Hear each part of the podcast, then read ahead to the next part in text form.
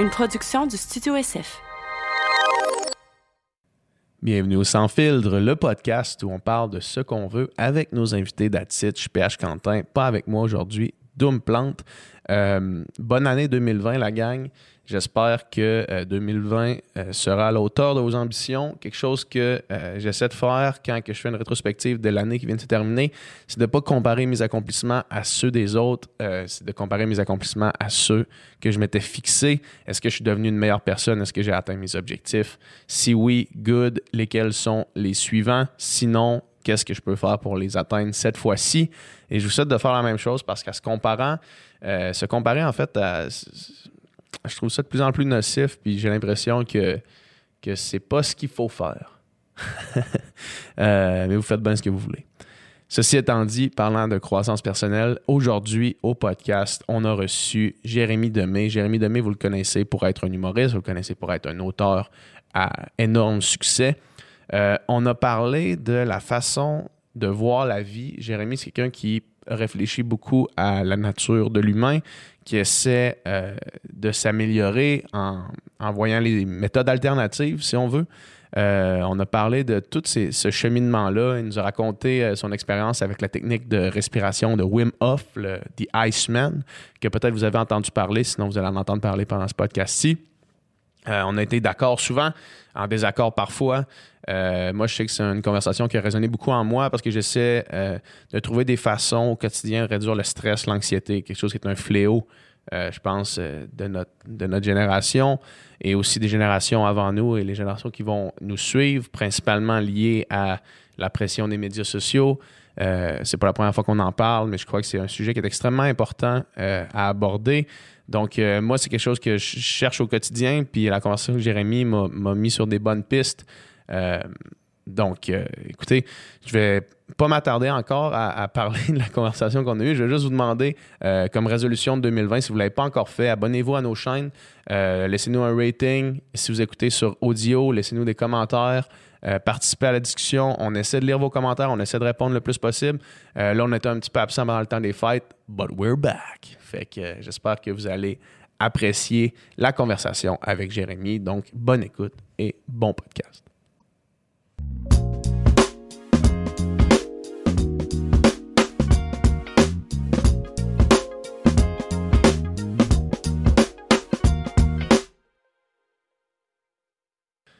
Ouais, mais ça, c'est une bonne façon. De, ce qu'on disait, on va finir la discussion qu'on commençait hors ronde, euh, que le show business, c'est si tu commences en faisant quelque chose que tu aimes faire sans que ça te rapporte de l'argent, juste parce que tu aimes le faire, ça se peut qu'éventuellement, parce que ce que tu fais, ça te motive, ça te donne envie de, de continuer, ça se peut qu'il y ait du monde après ça qui remarque, qui fasse Hey, ben là, on va le monétiser, puis, puis tant mieux, tu sais. Mais ça devrait pas être le, le point central du pourquoi tu le fais.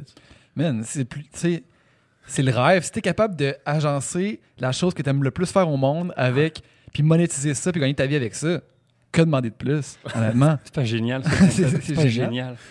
Vous, parlez à des gens et vous arrivez à, vivre de ça, à être payé pour ça. C'est pas génial. Ouais, mais tout à fait. Je trouve le concept hallucinant. Il y en a, ils travaillent fort, là. Il y en a, ils vont à l'usine. Moi, je suis allé à, Rang, à Raglan, Raglan, Raglan, dans le nord du Québec. Ah ouais? Des gens, ils partent six mois par année pour aller creuser et ils travaillent fort, fort, fort. Ils ne voient pas, pas leur famille pendant six mois et ils sont payés bien, mais je veux dire, à quel prix? Pendant mhm. que des fois, il y a des artistes qui font ce qu'ils aiment et on est payé. Des fois, le concept est quand même hallucinant. Ben, c'est le même cas pour toi, Jérémy. Ouais. tu fais des blagues, là. Tu fais des blagues, tu es payé pour le faire. C'est un petit peu incroyable. Mais c'est fascinant. Des fois, je, suis fasciné par ça. Il, y a des médecins, là. Il y a des gens, ils, ils ouvrent des cœurs. Ils travaillent 24 euh, heures par jour et, ils sont bien payés, mais, mais tu as des humoristes qui font des jokes pendant ce temps-là et qui sont payés autant. ou, plus, ou plus. Mais et tu te dis, euh, bah, c'est ça, c'est, je retrouve le métier de finalement être soi finalement. Ça revient à qu'est-ce que j'aime, je vais le faire, puis si j'ai du talent, bah, il y a des gens qui vont suivre. et je trouve ça euh, fascinant. il faut se rappeler parce que tu sais, tout métier, même, même quand c'est ton métier de rêve, des fois des journées ça te tente pas, des journées que tu es tanné, mais c'est comme, ok, non, je, raconte des, des, blagues ou je fais de la musique ou je fais ci ou je, je parle, je, suis pas justement à l'usine ou dans la mine, tu sais, fait que faut être reconnaissant de ça, je pense, d'être capable de reconnaître. Euh. Et puis ça encourage les gens, surtout, je trouve, à, suivre leur cœur. Tu sais, cette idée-là? Elle a l'air simple, mais pourtant d'avoir le courage de suivre son cœur. Et nous, C'est compliqué. C'est compliqué. compliqué d'avoir ce courage-là. Ça prend. C'est vraiment pas donné à tout le monde. Ça prend du guts de suivre son cœur. Ouais. Tu remarques qu'il y a beaucoup de gens qui disent Moi, j'aurais aimé faire ci, j'aurais aimé faire ça. Et finalement, font autre chose parce que parce qu'il faut de l'argent, parce que j'ai une famille à nourrir. parce que et, et avoir le courage de suivre son cœur, c'est pas donné à tout le monde. Et tu as raison, c'est compliqué. Mais quand tu le fais, bah, il y a des choses extraordinaires. J'ai rencontré un gars il y a pas longtemps, j'étais à Montreux, là, pour le festival de Montreux en Suisse. Ouais. Et je me suis mis ami avec un joueur de tennis. Et moi, j'y connais rien en tennis. Je sais pas si vous connaissez les gars. Ben, j'ai vu, j'ai vu sur ton fil Instagram une photo de toi, puis de dire, Hey, j'avais aucune idée c'était qui, Aucune. mais c'est Stanislav euh, Wawrinka Wawrinka, qui est genre 15e mondial. qui a gagné des grands chelems là. Il a gagné des grands chelems. Et moi, j'y connais rien en tennis. Et c'est un ami d'un ami. Et il me dit Ah, j'ai un ami à moi qui est champion de tennis. euh, viens, on va boire un verre, ça. On va boire un verre. Puis moi, j'ai aucune idée. Moi, j'y connais rien. Moi, je connais Djokovic, Ouais. euh, euh, Pete Sampras, Pizza Pro. référence 92. Way back. ouais, back. Et puis Nadal et, euh, et tu vois, et- Federer. Et, Federer. C'est pas mal mon champ de. T'étais pas loin, il te manquait juste le quatrième, c'est lui que t'as rencontré. Et finalement, il me, se- il me présente son pote et on, on sympathise. Et il me fait croire pendant la soirée qu'il est bi. Il dit Moi, dans la vie, je suis bi. Je vais pas le dire parce que dans, dans le monde du tennis, euh, ça se fait pas. Tu vois, bi. Je dis Vas-y, mais vis-le, vis ta sexualité, sois libre, tout ça. Non, ça se fait pas, tout ça. Et puis finalement, euh, on, on fume un peu. Je suis un peu. euh, puis moi, je fume rarement dans la vie.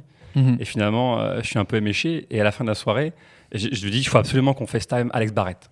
Parce qu'Alex Barrett, c'est un, un Fan fan. de tennis. là. Un fan, mais fini. Pensais d'aller dire qu'il était bi. Non, non, non, non, non, oui. Non, non, non. Faut que tu rencontres gars. J'ai un ami qui, Un ami qui qui est comme vit toi. aussi. Comme toi. Parlez-vous. Et en fait, entre temps, entre temps, on me dit que c'était une blague. Il m'a fait une blague, mais que euh, vu que j'étais un peu gelé, bah, je m'en suis pas euh, Rendu compte. rendu compte. Mais lui, il sait pas que je sais. Ouais. Fait que je dis viens, faut qu'on FaceTime mon ami Alex Barrett. Il va capoter. S'il est fan de tennis, moi je connais pas l'impact que tu as en tennis. Ouais. Mais si j'ai un ami qui est moyennement fan de tennis et qu'il te voit, ça va être Noël. Il va Mais paniquer. Alex Barrett a même joué haut niveau quand même au tennis. Je sais pas. Oui, il a joué au niveau, mais je sais pas à quel niveau, par exemple. Il me l'a dit souvent, puis comme il est pas intéressant, j'oublie ce qui. euh, moi, j'ai déjà entendu l'entrevue, puis il était fort apparemment. Ouais, non, il est très fort Ouais. en fait. Il est encore très fort et je pense qu'il aurait rêvé de jouer à un niveau euh, pro. C'est le rêve, là. c'est- le rêve. Et je me dis, attends, si on le FaceTime, il va, il va chier à terre. C'est sûr. Et je FaceTime, je dis, Alex, FaceTime-moi. Je, je texte, je dis, FaceTime-moi maintenant. Dépêche-toi, maintenant. On est dans- je, suis dans- je suis avec Stan dans le hall, dans l'hôtel, parce qu'il dormait au même hôtel que nous. Et je dis, FaceTime-moi maintenant. Et il FaceTime, je dis, écoute, j'ai pas, pas le temps de te parler, mais il faut que je te montre mon nouveau meilleur ami. Et là, je mets Stan. Écoute, on aurait dit un enfant de 4 ans devant le Père Noël. Devait rien comprendre. On aurait dit une fille de 12 ans devant Justin Bieber qui rentre dans son salon. non, non, mais, mais non, mais, mais, hein, mais Stan, Stan. Et là, il, il se met à sacrer tabarnak de quoi. Et je dis, ouais, man, c'est c'est mon nouveau meilleur ami, tout ça. Et entre temps, moi, j'ai appris qu'il il, il me niaisait, Wawrinka, mais je lui ai pas dit. Ouais. Fait que je commence à, à lui faire des bisous sur la joue. Je commence à l'embrasser. Je dis, ça y est, on est en couple. Mais lui, il sait pas que je sais, tu comprends. Fait que je me dis, je vais le mettre mal à l'aise. Je vais mettre Wawrinka mal à l'aise. Bah, Pourquoi pas? Et pourquoi pas Et finalement, on, s'explique. Finalement, on s'explique, on parle et il me dit non, non, je pas vite, ça c'est un jeu. On se couche, le lendemain on se réveille et au petit déjeuner, lui, il- il- on, on recommence à, à niaiser comme ça, genre, en disant vas-y, celui qui touche la cuisse, le premier qui va, qui va craquer, tu sais. Un délire des- d'hétéro, mais qui va le faire Fait craquer. qu'on était dans les toilettes en train de Non, mais- sucer, puis il y a personne qui craquait. Et, Après, lui, craque a perdu. et je me dis, je te, je te préviens, je vais te battre à ce jeu-là. Je te préviens, je vais te battre. C'est pas dit- où, je suis prêt à aller pour dit- gagner. Et il dit, tu comprends pas, je suis un champion. Je dis, comment ça? Je suis un champion. J'ai un, un- un mental d'acier. Si, Hmm. si tu me mets un défi, il y a personne qui me bat. J'ai un mental Ouais. d'acier. Je dis, ouais, non, je, peux- je suis capable de te battre. Fait que toute la journée, on a poussé et on imaginait jusqu'où ça peut aller. Ça, c'est les- deux gars qui ont envie s'enculer. Non, mais c'est- le. C'est qu'on va trouver Les- une raison. là. On va trouver une raison pour s'enculer. J'imaginais la scène des gars trop orgueilleux. Tu vois. Tu vois, je suis pas gay. Tu vois, je te l'avais dit, hein Tu vois Hein? Deux, jeux, deux jeux à zéro, mon hostie. Hein? Tu- Hein? ça. C'est un grand chelem, ça. C'est Et- qui qui arrête? C'est- Il n'y a pas de limite. là. Non, parce que lui il m'a dit j'ai pas envie d'aller là parce que je suis pas gay, mais je suis prêt à aller là Pour ne pas perdre. pour ne pas perdre. J'ai un mental C'est à d'acier. ce point-là que j'ai un mental d'acier. Et donc toute la journée, on, on s'amuse, on se niaise comme ça, puis tout le monde pense qu'on est gay à, à Montreux, tu vois, parce Mhm. qu'on on n'aura pas de se... Et à côté, à un moment donné, je sors de scène, il m'embrasse sur la bouche, petit bout de langue. Oh, Non, non, il va loin. ok. Et là, vous je me dis- rapproché rapidement. Ouais, quand ouais, on s'en rapproche très rapidement. Ce qui est génial, c'est que j'ai aucune, aucune idée de, de l'emploi de ce gars-là, ça qui est, qui est merveilleux. Ah. Ouais. Et à un moment donné, on est- on- le soir même, on est devant sa mère. Sa mère vi- vient le voir parce qu'il faisait un numéro avec mon ami qui s'appelle Kev Adams, qui est un humoriste français. Et Lui, il faisait un numéro. En fait, il faisait un duo. OK. Parce que lui, il est suisse. Il est-tu drôle? Stan. Non, il est pas drôle. Mais c'est l'enfant chéri du pays avec, Fred- Ouais. avec Federer. Ouais. Et donc, il vient euh, en, en faire un duo avec euh, Kev, qui est son ami. Et, euh, mais où on lui avait écrit des lignes, etc. Tu vois, Mhm. c'est un espèce Ouais. de featuring. Mhm. Et il fait son numéro et on sort de scène. Et là, on va manger ensemble. Et il y a sa mère. Et sa mère, euh, je dis Madame, asseyez-vous, on a quelque chose à vous dire. Et sa mère, elle n'est pas au courant, elle ne pense pas que c'est une blague. Donc on, on veut vraiment faire croire à sa mère que ce- son fils est gay et qu'on a une histoire, lui et moi, tout ça. Et là, je me dis, il va craquer. Je viens de trouver la faille Ouais. pour faire craquer mon champion. C'est sa maman. Il commence à me caresser devant sa mère. Mais, mais caresser bien, hein, pas une petite caresse. Et je lui ai dit, ça y est, t'as gagné. J'ai perdu Stan. Je pourrais pas te battre. On est devant ta mère et tu me caresses. Je pourrais pas. Je pourrais pas battre ça. Je sais, C'est bon, t'as gagné. J'arrête. Et là, j'ai compris ce jour-là que je pouvais pas battre un champion. On est devant sa mère. Je me dis, il va craquer. Et il craque pas. Mm, mm. Et, et voilà. Et ça a fait que. ça a fait que devant sa mère, il était plus fort que. Il dit, je craquerai pas. Je craquerai pas. Je suis, je suis, je suis né pour, euh, pour avoir un mental d'acier. C'est- C'est c'est la force des champions. C'est la force des champions, c'est que perdre, c'est la pire chose qui peut t'arriver. Mm. Quand tu es compétitif comme ça, c'est la pire chose qui peut t'arriver. Il m'a dit je déconnecte les motifs de mon cerveau. J'ai plus d'émotion. Quand à ce moment-là, je me dis euh, j'enlève le, le côté sentiment, j'enlève le tu vois, j'enlève de ma tête. Je fais juste Ouais. l'action sans attacher de, de malaise, de tu Ouais. vois. Et c'est ça sa force. Et je lui dis mais c'est quand la dernière fois que tu as pleuré Par contre, parce que faudrait bien que tu te connectes à toi. Je pense que ça remonte à 92. Ouais. Je pense que c'est autant dans, dans les deux sens. Ah ouais. Faut que tu sois, faut que tu sois tellement Fort. mindé, tellement focus qu'il n'y a rien d'autre qui peut te déranger. là. Non. Tu sais, imagine, imagine là, un, tu sais, dans un grand chelem, ça peut être des 5-7. là. Ouais. Des 5-7 qui durent 3 heures. Juste un contre un. À juste t'envoyer une balle puis essayer de faire craquer l'autre, puis c'est qui va craquer le premier, là, tu sais. Le tennis, j'ai l'impression que c'est tellement mental comme sport en plus. Là. C'est ça. Tu veux, tu veux pas montrer de signe de faiblesse, puis tu vas jouer chaque balle. Tu sais- tu pourrais être le. Ça pourrait être balle de match, là, tu sais, puis tu pourrais être euh, 5-0, tu sais, mais il faut quand même que tu joues à ta dernière balle comme si. Comme si c'était la première, là. Et surtout quand tu es dans les meilleurs du monde. Tu sais, Ben quand oui, ça. 243e, c'est déjà bien. Mais quand tu es 15e mondial, Ouais. a- il, a déjà, il a déjà été 4e mondial, euh, Ouais. Stan. Ah ouais. ouais. Fait que quand tu es 4e mondial, tu as un mental, je pense, qui. Non, mais c'est- c'est c'est démesuré. là. C'est inc- C'est c'est incompréhensible pour, euh, Pour nous. pour nous. C'est incompréhensible pour nous. ça. Mais j'ai vraiment l'impression que c'est comme le prérequis pour être un champion, là, tu sais. Mais- tu sais, mettons ce gars-là, où tu prends un, un Lance Armstrong ou un, Ouais.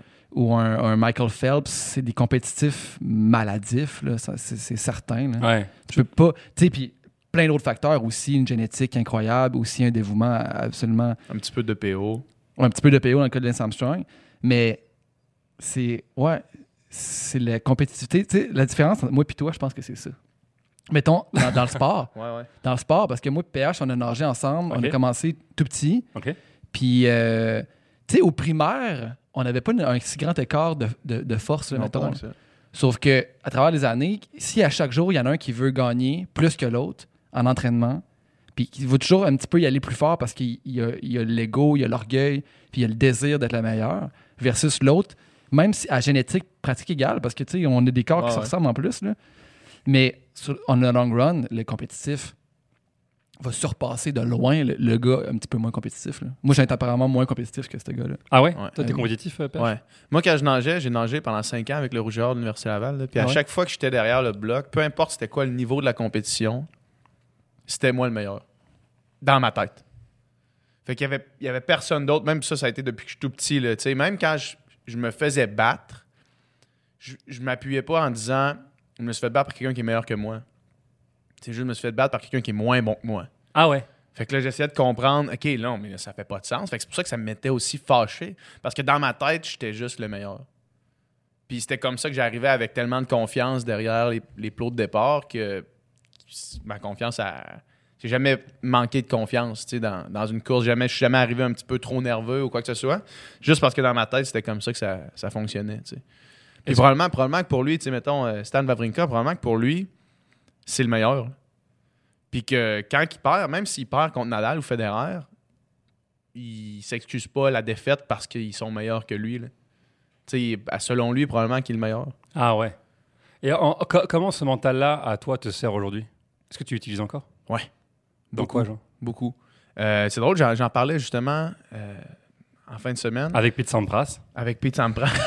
Je- je- Avec André Agassi. ouais, j'en parlais justement avec André Agassi. Avec André Mais euh, non, c'est ça, mais j'en parlais justement parce qu'en ce moment, euh, tu sais, je, je, je me suis lancé en affaires avec ma copine pour Mhm. faire des, une coupe d'affaires de par rapport au, au véganisme et, tout. T'es vegan Ouais. Cool. Ouais. Puis on est dans une espèce de grosse, grosse structure euh, entrepreneuriale. Tu sais, vraiment, on est vraiment comme des, des petits poissons dans l'océan en ce moment. là.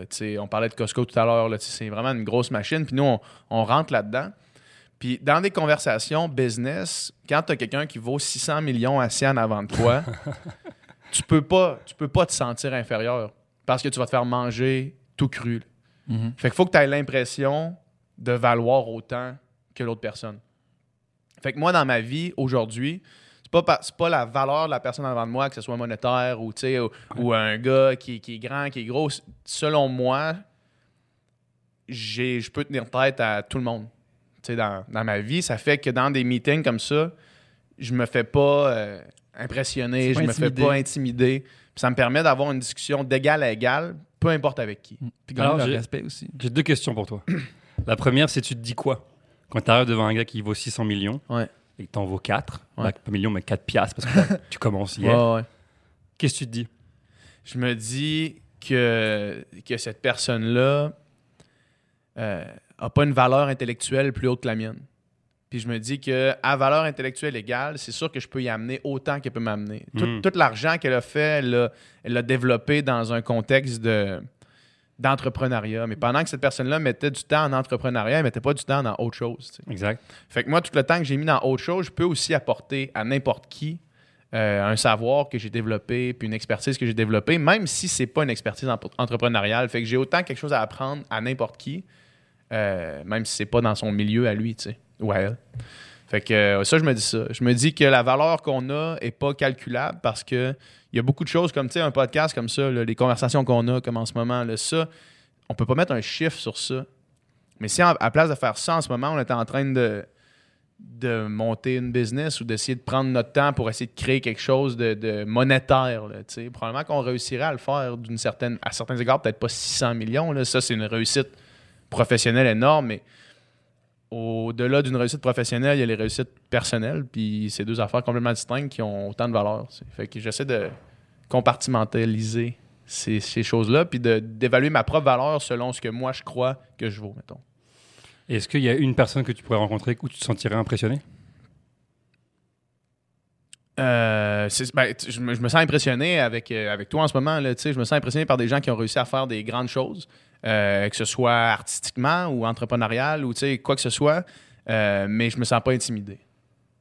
Je sais pas si tu comprends. Ah, donc tu as du respect pour la personne? Exactement, tout à fait. Puis je suis très impressionné par des gens qui ont un parcours exceptionnel. Tu sais, je suis très impressionné par des gens qui ont réussi dans leur sphère, mais ça m'intimide pas. Ah, ok, je comprends. C'est ça, parce que ça, ça vaut beaucoup d'être inspiré aussi. tu sais. Ouais, mais exact. T'es, t'es impressionné, t'es inspiré par la personne, mais t'es pas intimidé, tu te sens pas inférieur pour autant. Ok, ok, ok. Et attends, ça m'intéresse le véganisme. Tu es Mhm. devenu végane récemment ou il y a longtemps? Euh, ça fait. Ça, Deux ça ans va faire, demi. ça va faire deux ans et demi bientôt. Donc forcément, tu as vu le Netflix Game Changer, Ouais, ouais, tout à fait. que, parce que tout le monde parle depuis euh, trois semaines. Ouais. Hallucinant, hein, comme, comme- C'est c'est fou. C'est fou. Ça a été. euh, ça, ça a été le documentaire le plus polarisé de tous les documentaires qui ont été faits sur la question vegan parce que c'est celui qui frappe le plus proche euh, des croyances des gens. Parce que, mettons, un documentaire qui traite de l'écologie par rapport au véganisme, ça, c'est. Tout le monde est conscient de ça, tout le monde est prêt à accepter cette vérité-là. Mais quand ça challenge quelque chose qui est euh, aussi euh, personnel que la façon avec laquelle tu t'alimentes, puis les traditions, euh, puis les, les croyances qu'on a par rapport à la nutrition, ça choque beaucoup. Fait qu'il y a eu beaucoup de réactions, mais c'est, c'est, c'est fascinant ce documentaire-là. Moi, j'ai des amis qui sont devenus véganes depuis ce documentaire. Ouais. Ouais. À quel point? Tu l'as vu euh, Je l'ai pas encore vu. T'as pas encore vu? Malheureusement. Man, c'est excellent. Ça l'a été. Il y a beaucoup de monde qui ont essayé de, euh, de, répondre au documentaire, qui le, qui le, euh, qui l'accusaient de cherry picking, donc de choisir euh, Certaines, études, certaines données. faut que tu le fasses quand tu fais un documentaire. Tu peux pas étaler, étayer tu sais, un- La panoplie. Tu peux pas faire l'argument et le contre-argument dans ton documentaire qui, qui va dans une direction. Là, tu sais. Euh, mais tous les faits sont basés par la, sont par la science. Donc tout ce qui est dit est backé par la science. Fait euh, par des consensus scientifiques. Moi, je trouve ça fascinant. Puis je trouve ça euh, excellent que, que ça aille briser le stéréotype que les gens peuvent pas être en forme. Parce que c'est ça le point principal. Le point principal, c'est pas arrêter de manger de la viande, ça Mm. va vous tuer. La viande, c'est pas Mm. ça qu'ils disent. Mm. Oui, la viande pour les maladies coronariennes, c'est moins bon qu'une alimentation végétale. Mais ça, tous les nutritionnistes s'entendent pour dire diminuer la viande, plus de légumes. Ouais. Ça, tout le monde s'entend. Que C'est Ouais. même pas ça qui est en débat. Puis, oui, la question de comme, ouais, mais Djokovic est vegan, mais euh, en même temps, euh, Nadal, il l'est pas, tu sais. Je comprends que peut-être que le meilleur l'est pas. Mais ce que ça prouve, c'est que ça prouve que tu peux l'être. Fait qu'une fois que tu prends en considération tous les enjeux de l'environnement, puis les enjeux de la- euh, des animaux, mettons, l'éthique Ouais. animale, puis l'environnement, si toi tu veux le devenir, ben ce documentaire-là sert juste à prouver que tu peux le devenir sans aucun impact sur ta santé. Sans forme. aucun impact négatif, tu sais. Ouais. Fait que c'est comme ça que le monde, j'ai l'impression le monde a manqué dans ce documentaire-là. Ouais, parce qu'il y a plein de gags justement dans les humoristes qui disent quand t'es vegan, tu parles à quelqu'un puis il s'évanouit. Alors que c'est pas vrai. pas du tout, pas du tout. On pense qu'il y a une fausse croyance, puis on le dit aux gens qui nous écoutent parce que le véganisme c'est encore assez mitigé, mais les gens disent ouais mais tu apprends où ta protéine? Faut, faut bien apprendre la protéine animale. Ouais. Et tu dis mais tu penses que les animaux ils la prennent où leur protéine? Ouais, ça. Ils naissent pas avec, Ouais. ils la prennent quelque part et ils la prennent dans les plantes et dans les fruits etc. Et dans ce documentaire là, je trouve vraiment intéressant, ils, ils disent que les animaux les plus puissants de la terre sont euh, végétariens. Ouais. Le gorille, le buffle, le bison, le taureau, L'éléphant. Sont tous des animaux végétariens et sont tous les animaux les plus puissants. Oui, tu vas me dire, il y a le lion, puis il y a le guépard qui sont très puissants, mais reste que ces animaux-là qui ne mangent jamais de viande sont extrêmement puissants. Donc ça te montre que finalement, euh, tu vois des gars dans, dans ce documentaire-là qui sont énormes, qui vont au gym, qui sont énormes, qui mangent pas de viande. Tu vois le gars qui fait de la corde, à un moment donné, il explique. Comment il s'appelle ce gars-là qui a fait le documentaire? Euh, le, le- le gars qui, qui fait du combat ultime? C'est un, ancien champion de combat ultime Ouais, c'est James Wilkes. qui est super connu là-dedans, si je me trompe pas. Euh, ouais, il a gagné le Ultimate Fighter, qui était comme un, c'est comme un peu l'équivalent de la voix pour le combat ultime. là. Ok, Fait qu'à ce moment-là, c'était comme le up-and-comer avant qu'il se blesse. ok. C'était lui, lui qui allait être comme le, le next big thing dans l'UFC jusqu'à temps qu'il se blesse. Merde, et finalement, il a rien fait. Euh, ben là, il a commencé à faire ça. Il s'est intéressé à ça, puis il a commencé à, à enseigner la défense euh, à- aux, aux militaires puis aux policiers. Euh, la défense, euh, la- euh, l'autodéfense, Ouais. mettons. Puis, euh, puis il a- il a- après ça, il, s'est intéressé à ça, puis il a décidé de devenir un activiste pour la cause végane. Puis tu vois, il va au gym, et au gym, il y a un tableau Mhm. avec, pour les cordes, tu sais, l'espèce d'exercice de, de crossfit, là, Ouais. de psychopathe. Là. Ouais. Et il dit, il monte ce, ce qu'on fait plus de 20 minutes, plus de 30 minutes, plus de 40 minutes. Et lui, il le fait, et il dit, depuis que je suis vegan, je suis beaucoup plus fort. Il va au-dessus d'une heure. Ouais. Et c'est le seul à avoir fait autant, et il dit, j'aurais pu continuer. Et ça, c'est depuis que euh, je mange juste des, des- des plantes et des fruits et des légumes et des. Ouais. Tu vois Ça montre à quel point il y a vraiment quelque chose de fort là-dedans. Ils prennent des pompiers, ça, ça, ils prennent des pompiers et ils prennent leur cholestérol. Tous les gens qui mangent de la viande, du poisson, etc. Ils leur disent pendant une semaine, arrêtez de manger de la viande, complètement. Mangez juste des fruits, des légumes, etc. Ils le font et leur taux de, de cholestérol diminue drastiquement. Mhm. T'imagines Mhm. Et qu'ils te prouvent vraiment par A plus B qu'il y a vraiment un, un- un impact à ça. Ouais. Et tous les gens qui sont véganes disent qu'ils sont en très bonne santé. Ben, moi, moi c'est c'est ça à 100%. Tu sais, je viens de sortir un, un blog sur notre site web, mon site web qui s'appelle veganmespaplates.com, Ouais. où est-ce qu'on écrit des articles de blog. Puis, euh, puis moi, c'était mon expérience à moi par rapport au véganisme dans le sport. Tu sais, puis je peux pas comparer avec moi quand j'étais en condition physique euh, ultime, quand j'étais, mettons, quand j'étais nageur universitaire, que je m'entraînais 25 heures par semaine parce que je, je le fais juste plus. Fait que je peux pas être plus en forme que, peu importe ma nutrition, que quand je nageais 25 heures par semaine, tu sais. Mhm. Mais euh, de toute évidence, euh, j'ai des bénéfices. Je peux pas les, je peux pas scientifiquement les expliquer. J'ai pas cette formation-là, puis je prétends, je prétends pas l'avoir non plus. Mais euh, au niveau de la récupération, c'est la chose qui me saute aux yeux. J'ai plus de courbatures. Ah ouais? Pratiquement plus de courbatures. Je vais au gym, je fais des entraînements qu'habituellement, pendant deux jours, je suis pas capable de déplier les bras. J'ai plus de courbatures, pratiquement plus. Puis quand j'en ai, ils durent beaucoup moins longtemps. Puis je peux mettre étape, tu sais, je peux juste stacker les entraînements à chaque jour sans que mon corps. euh, c'est comme ça que j'ai fait, euh, tu sais, que je me suis entraîné au marathon cet Ouais. été. J'ai fait un bon marathon, j'ai fait 3h15. Marathon de Québec, c'était bon. J'étais arrivé comme 69e sur, euh, sur comme 2000 personnes ou 1000, Wow. 1000 quelques personnes. Puis je suis pas un coureur, là. c'est juste que j'étais capable à chaque jour d'aller courir sans me blesser.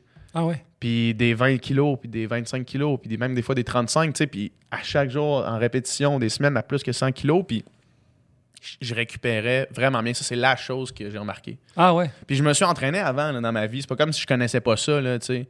Je connais mon corps, je connais comment je me sens, puis ça, c'est vraiment euh, un plus. Vraiment, vraiment. Et puis ils disent, en plus, t'as vu, Lewis Hamilton est euh, Ouais. vegan, Schwarzenegger est vegan? Il est, il est végé. Schwarzenegger, il est Végé?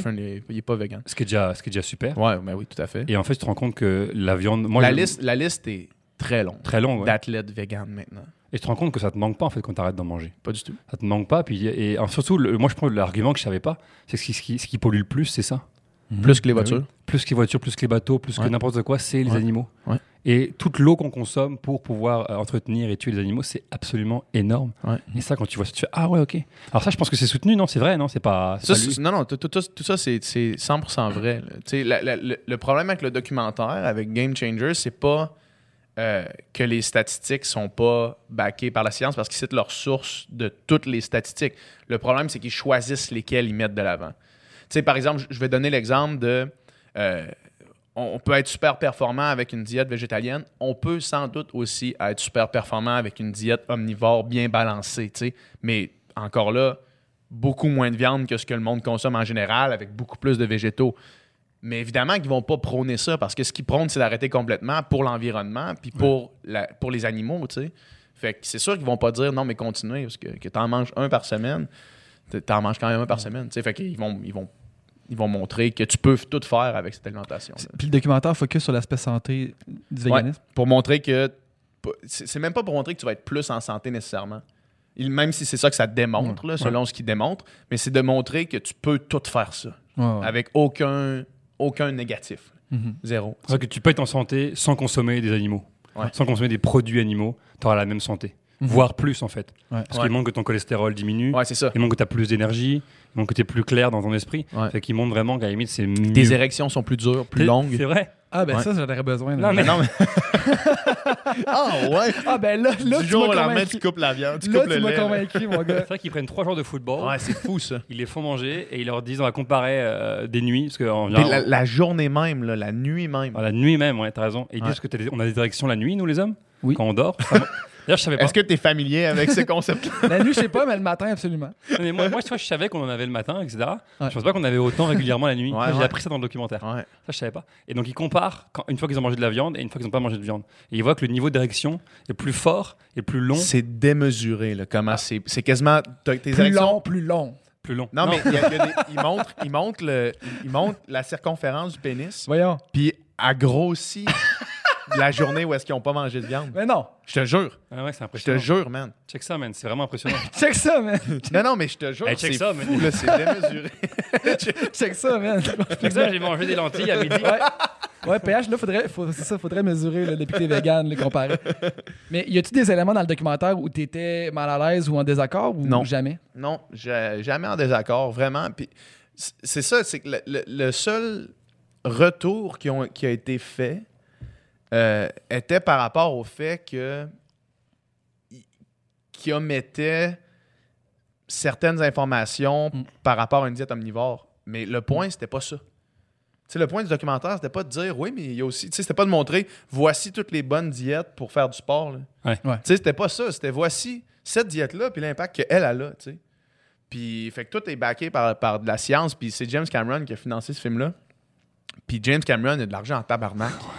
Puis l'équipe de scientifiques Hmm. derrière ça, là, a commencé par le chairman de, euh, de l'école de nutrition à Harvard, qui back tout. Tu sais, c'est comme des consensus scientifiques. C'est même pas débattable. C'est ça l'affaire, c'est que tu peux même pas débattre de ça, parce que si tu débats de ça, tu débats de où est-ce qu'en est la science aujourd'hui. Fait que tu peux pas vraiment faire ça, tu sais. Puis il y a beaucoup de gens qui. euh, J'ai un ami qui a, qui a vu le documentaire, il dit Mais par quoi je remplace? Par quoi je remplace la viande et le poisson? Je trouve Veganmaispasplates.com, il y a 85 recettes savoureuses.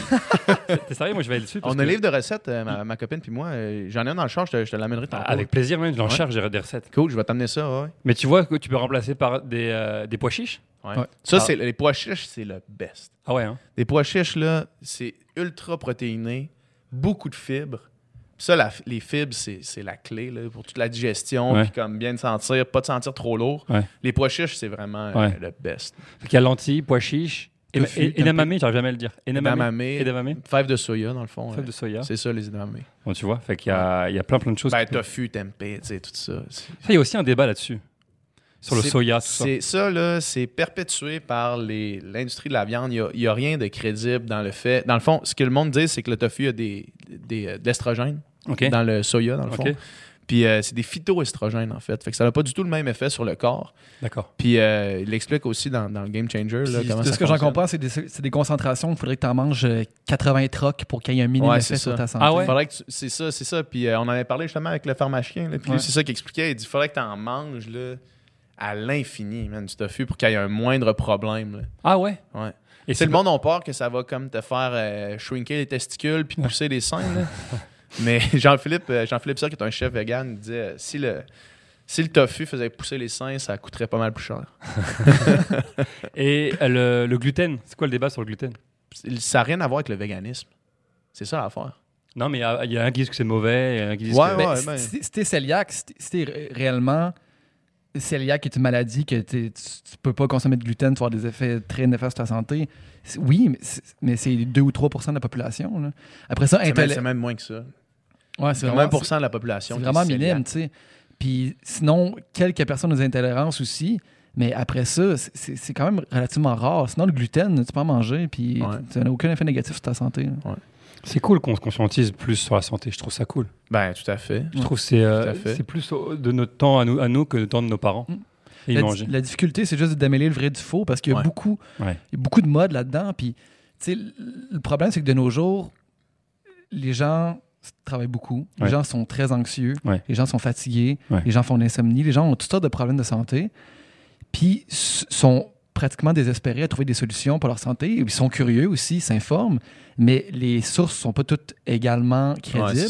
Puis c'est très difficile parce que des fois, ça a l'air super crédible, ça a l'air super bon, mais parfois, c'est- zéro baqué par la science. Là. Fait que, fait que c'est ça, les gens sont, sont en recherche de solutions, mais il y a beaucoup d'attrape-nigo, puis il y a beaucoup de gens qui font euh, beaucoup d'argent sur la crédulité de, de certaines personnes. tu sais. Mais tu sais, moi, je, je- je m'intéresse beaucoup à ce sujet de la santé, physique et, et émotionnelle et avec ça. Et je dis souvent aux gens, la meilleure chose, c'est essaye. Parce qu'il y a peut-être des choses qui sont bonnes pour moi qui ne sont pas bonnes pour toi. Fait essaye-le, vois a une piste qui te plaît, essaye-le, puis si t'aimes bien, génial, si t'aimes pas, arrête. Oui, absolument. C'est ça, il faut savoir, c'est pas d'expérience, mais il faut aussi euh, être, être sceptique, puis être, aller aussi voir qu'est-ce qui a été démontré, puis qu'est-ce qui, Ouais. est, qu'est-ce qui est pas démontré, tu sais, parce que il y, y a full de produits en vente, même en pharmacie, où Ouais. c'est écrit sur la boîte qu'il y a des bienfaits pour ci, pour ça, mais ça n'a pas été prouvé en études cliniques. Ouais. tu sais. Puis là, je parle de, ben, c'est ça, de certains produits euh, alternatifs, mettons. Là. Fait que, tu sais, si, si t'en prends puis ça te fait du bien, tant mieux. Mais parfois, c'est juste un effet placebo aussi qui se passe. là. À la limite, si le c'est bon. Ben. Si c'est ça ça, fait du bien pour toi, Mais le problème, le problème avec, avec ça, c'est s'il y a quelqu'un qui fait de l'argent sur un effet placebo. Ouais. Ça, ça, ça, ça devient ça. problématique. Mais à la limite, si toi, ça te fait du bien, que tu as trouvé une solution, et que finalement, tu te rends compte que c'est l'effet placebo, mais que tu as trouvé une solution à ton problème, Ouais. à la limite, je me dis, pourquoi pas? Ouais. Tant que tu vas mieux après.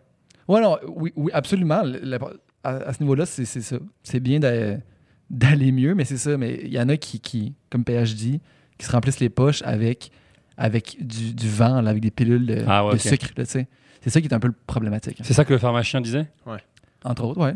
A c'est un de ses combats principaux. Ah ouais. Qu'il y a beaucoup de choses qui sont pas euh, bonnes pour. euh, en fait, qui sont neutres. Mais lui, son travail, c'est de, défaire les fausses croyances, les mythes, puis, puis d'aller voir justement ces, ces effets de mode-là ou ces effets de. Là, puis d'aller voir, OK, y a-t-il réellement quelque chose là qu'on peut démontrer, qu'on peut prouver que, en étude, que si je prends deux groupes, eux, je leur donne des placebos, eux, je leur donne ça, je vois des effets, c'est confirmé, tu sais, puis là, faire des méta-études de ça. Mais c'est ça, il y a beaucoup de charlatanisme, puis il y a beaucoup de- aussi de. Tu sais, là, c'est très à la mode de, des, influenceurs wellness, ou où là, n'importe qui peut un peu s'improviser expert sur tout plein de domaines. Puis le domaine de la santé, c'est pas un, c'est un domaine où l'objectivité est importante. Si on, si on parle de certains sujets, si je parle de politique ou si je parle de, de, valeurs ou si je parle de, de mon histoire, c'est pas c'est pas euh, une question d'opinion. Mais quand Mm. on parle de santé, là, il faut avoir une démarche scientifique. Là, on n'a pas le choix. Après ça, tu sais, puis là, il y a toutes sortes de personnalités qui deviennent des genres de références, comme euh, je pense à des, des Gwyneth Paltrow, des, des personnalités comme ça, qui se mettent à vendre des produits santé, entre guillemets, mais puis les gens les achètent parce que ces gens-là sont connus, mais en réalité, est-ce que ça en fait une sommité? Est-ce que ça en fait un expert dans le domaine? Est-ce que ça en fait quelqu'un qu'on devrait écouter sur ces, sur ces sujets-là? Pas plus qu'une autre personne, tu sais. C'est plus qu'une personne. Des fois, la science n'a pas encore embarqué aussi, tu vois. Ben, c'est ça l'affaire, mais ça, c'est un, ça, c'est un, un- c'est un autre problème. Mettons que sais, moi, je dis, mettons, fions-nous à ce que la science explique maintenant.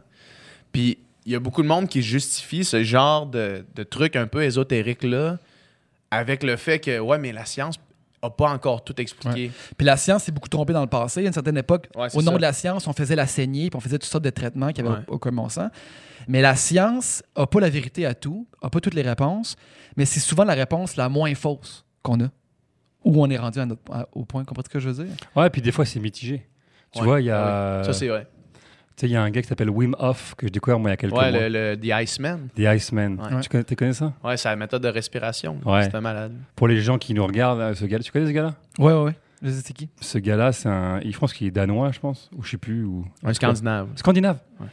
Et qui, qui monte l'Himalaya en short, puis après il va courir un marathon pieds nus, puis il reste sous l'eau. euh, Il va dans l'eau glaciale, puis il Six reste minutes. chaud. là. Ça, ça, il reste chaud. Puis lui, c'est que scientifiquement, son corps reste chaud. C'est ça. Et il dit. c'est même pas qu'il y a le feeling qui reste chaud. Non, c'est ça. et, et il dit, euh, il dit, grâce à ça, tu peux améliorer ta santé considérablement. Ouais. Et tout le monde le prend pour un fou. Les douches d'eau froide. Ouais, c'est ça. Beaucoup de monde qui prennent des douches d'eau froide maintenant. Bah voilà. Dont moi d'ailleurs. T'as payé que ça fait? Eh ben, ça fait que au début, quand j'ai commencé, non, non, avant, je Non, non, mais non, ah ouais, finis là-dessus, c'est que ça- ça les médecins ont embarqué, la science a embarqué, et ils lui ont donné raison.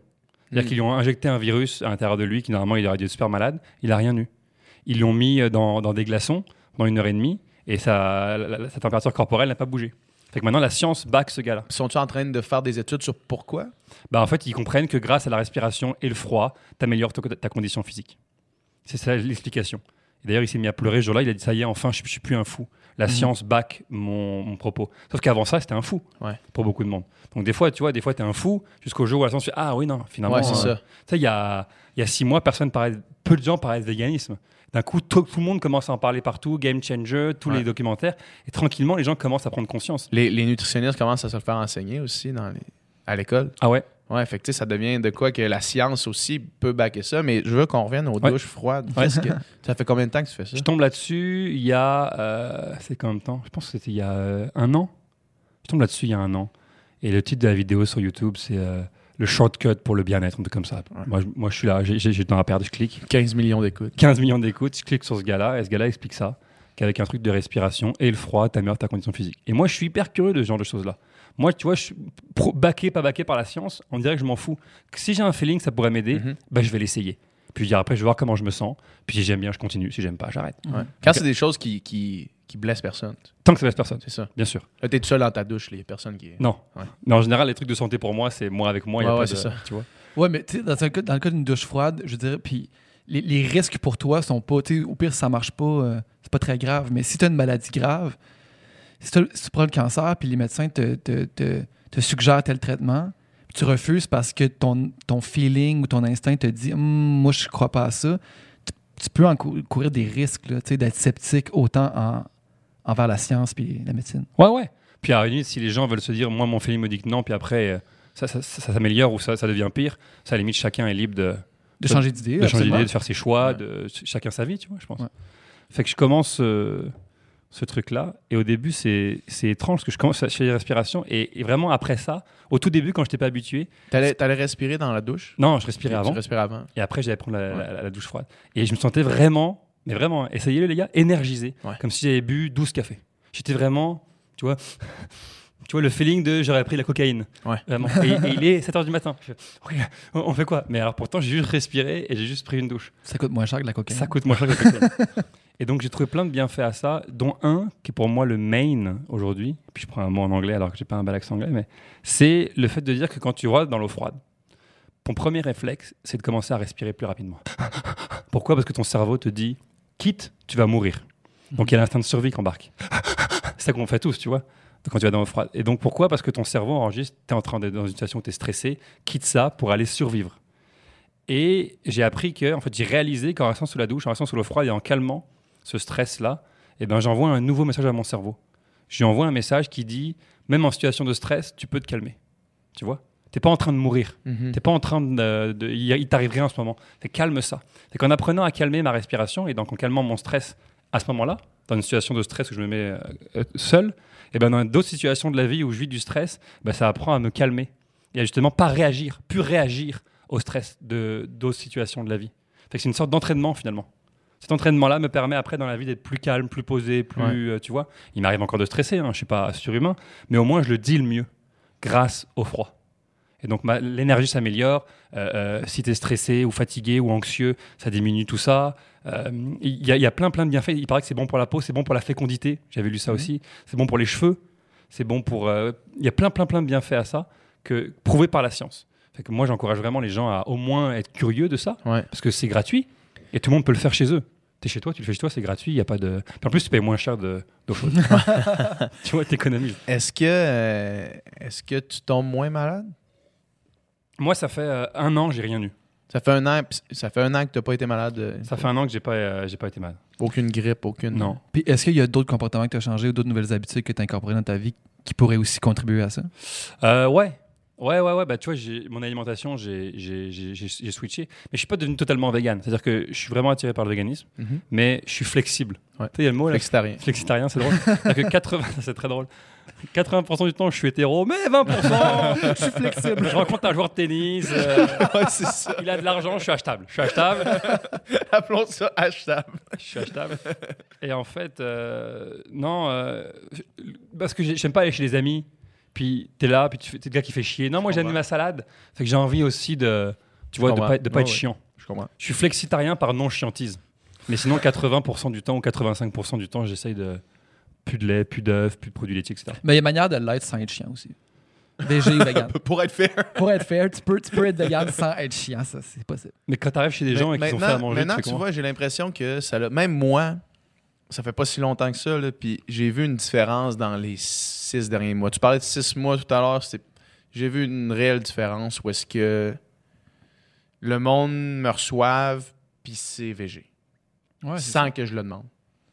Sans que, mettons, maintenant, mes, mes parties d'amis, moi, j'ai un ami euh, euh, qui, qui nous reçoit à Québec, là, avec qui, on, avec qui j'ai nagé à l'université, on reçoit tout ce groupe-là. Lui, c'est un chasseur. Puis euh, depuis, que, depuis que moi, je le suis, que j'en parle un petit peu, maintenant, il est rendu euh, végétarien à 99%. Puis la seule viande qu'il mange, c'est la viande qu'il tue. Puis, euh, puis quand il nous reçoit, quand il reçoit les grou- le groupe d'amis au complet, c'est VG, puis il n'y a personne qui est déçu ou fâché. Ah ouais? Personne.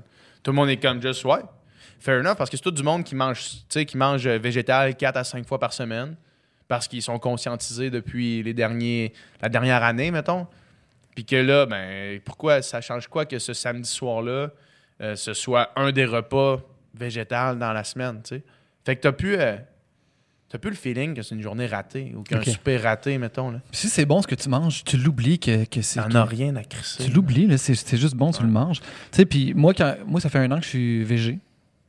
Puis au début, justement, j'allais chez mes parents, puis ma mère était presque un peu fâchée, tu sais, puis c'est une religion, votre affaire, puis nanana, Une puis secte. une secte, puis Ça, Puis aujourd'hui- aujourd'hui, elle, sais, elle se pose même plus la question, puis quand je viens, on mange végé, puis puis c'est correct, puis tout le monde est content, il y a personne qui, qui est amer ou qui est frustré de ça.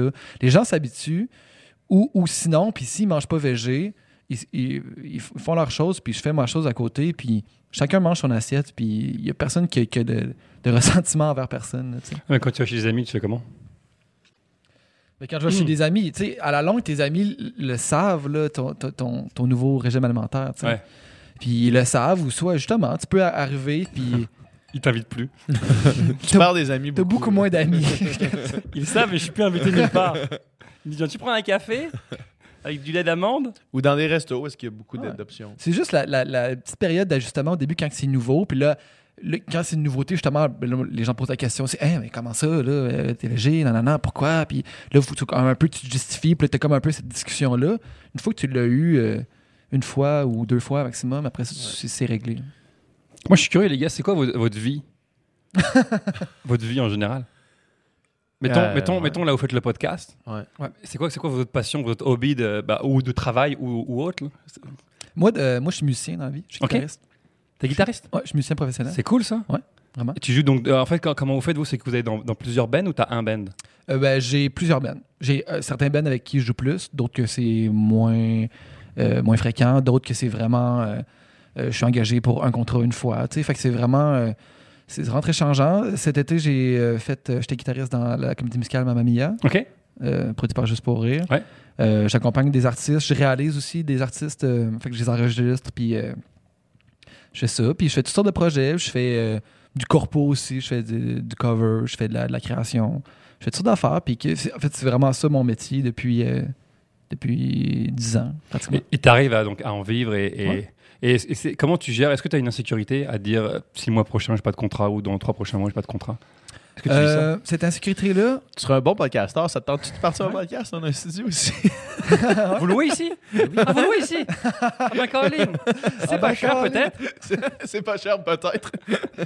Ben, ben, pour répondre à ta question, euh, c'est nouveau que je ressens une insécurité. Parce que, euh, bon, là, mettons, là, j'ai 28 ans, j'approche la trentaine. Ouais. Un jour, tu te dis, j'aimerais peut-être ça, euh, avoir un rythme de vie plus normal, plus Ouais. stable. J'aimerais peut-être ça, éventuellement, avoir des enfants, tout ça. Puis là, tu te mets à penser à ça, puis tu te dis, OK, mais là, si je veux ça, si je veux des enfants, si je veux ici, si je veux ça, est-ce que ma vie en ce moment me le permet? Puis c'est là que tu te mets un petit peu plus angoissé. Ah ouais. Parce que moi, ça fait des années que je travaille beaucoup, beaucoup, beaucoup, que j'ai beaucoup de contrats, puis que j'ai pas jamais vraiment eu été stressé par l'argent ou par la peur de ne pas travailler. Puis euh, j'ai déménagé à Montréal là, un an et demi. Avant, j'étais à Québec. Puis à Québec, les genres de contrats, un peu dans ce que je faisais, il y en avait, il y en avait beaucoup. Je jouais plusieurs, plusieurs, euh, 3, 4, 5 shows par semaine, un après l'autre. C'était ça ma vie, puis j'étais- super heureux là-dedans. Jusqu'à ma année, je me dis, bon, là, je commence à avoir fait le tour de, de ce milieu-là, de ce style de contrat-là, qui était beaucoup de, de jouer dans des, soit des restos-bars, puis jouer des, des reprises de tunes connues, tout ça. Puis j'ai full appris en faisant ça. Je suis devenu vraiment un meilleur musicien. J'ai appris mon métier. Mais là, j'ai- besoin de quelque chose de plus. Je suis déménagé à Montréal. Puis là, c'est là qu'un peu l'angoisse ou l'espèce de stress est embarqué de OK, là, je dois me refaire des nouveaux contacts, rencontrer des nouvelles personnes. Euh, J'essaie d'avoir des nouveaux styles de contrats qui me stimulent plus artistiquement, mettons. Puis aussi, c'est ça, juste le fait de vieillir, puis se dire, cette vie-là, à être beaucoup sur la route, à me coucher très tard tout le temps, à être dans les bars tout le temps, c'est le fun à 22, 25 ans. Un petit peu moins à 28, à 35, à 45, ça va-tu encore me tenter? Moins sûr, tu sais. Fait que là, je suis en, gros questionnement, une grosse euh, remise en question existentielle sur qu- qu- qu'est-ce que je vais faire, tu sais? Comment je me réoriente pour avoir une sécurité financière puis être stimulé artistiquement? Ça va être dur, hein? C'est un- passage, c'est anxieux T'es anxieux? Euh, c'est- ouais, c'est relativement nouveau dans ma vie que je suis anxieux, mais en ce moment, euh, je, je suis relativement confiant en mes capacités puis en l'avenir. Ça, ça a toujours bien été, puis je vois pas pourquoi du jour au lendemain ça, ça se mettrait à, à plus fonctionner.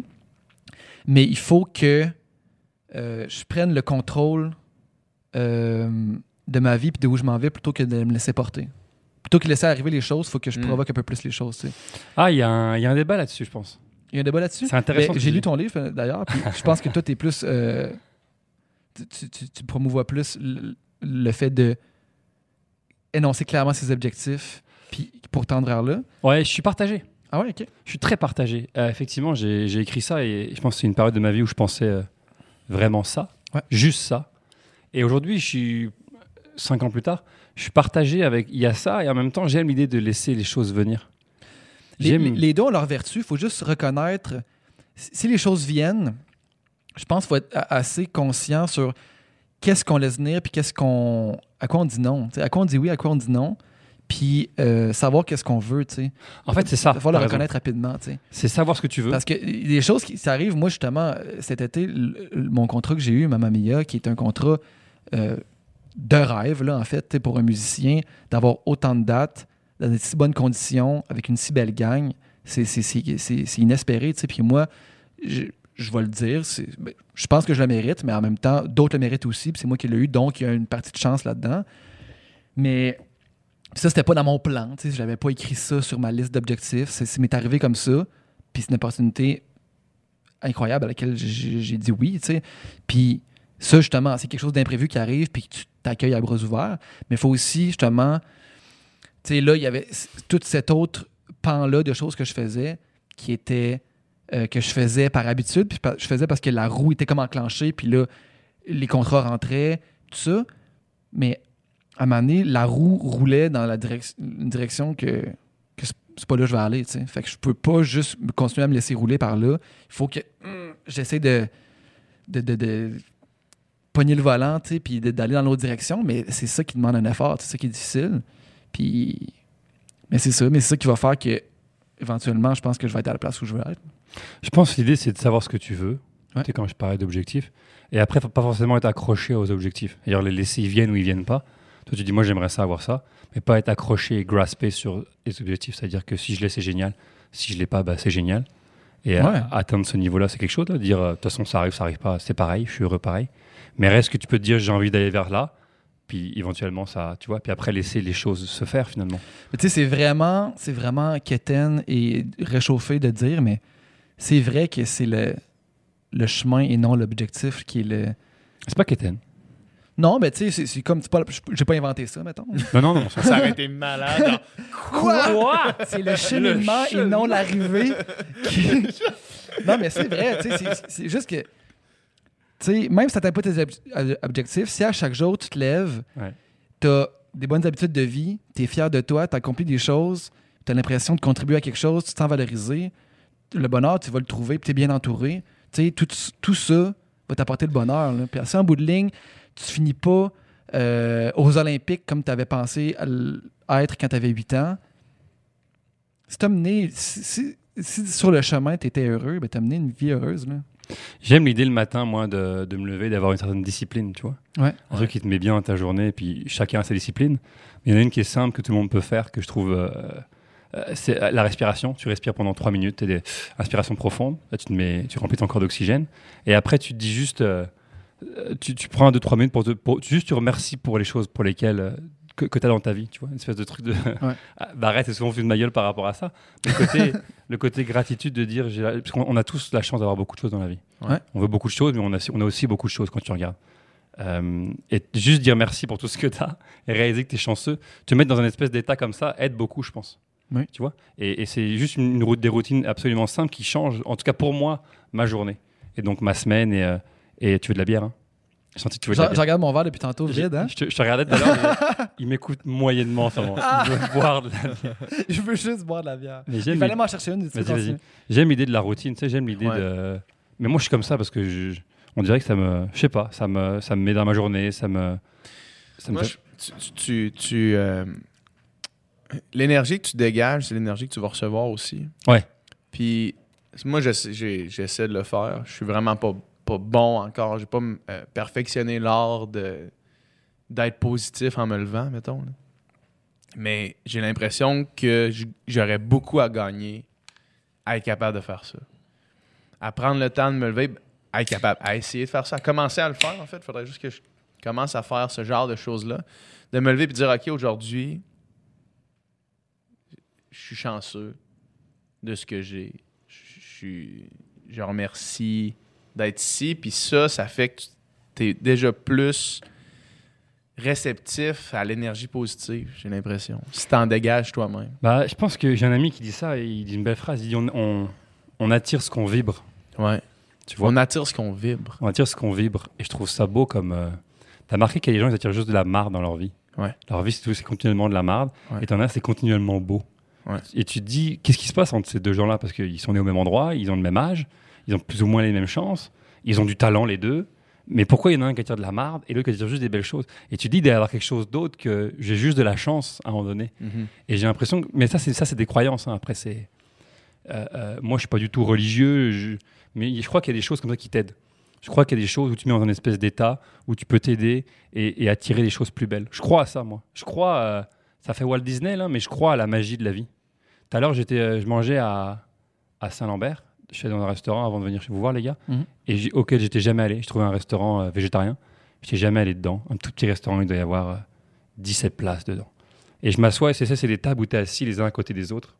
Et vraiment, tu es serré, en fait. Donc, en fait, tu entends vraiment la discussion des, des gens à côté. Et donc, je m'assois là, je commence à manger.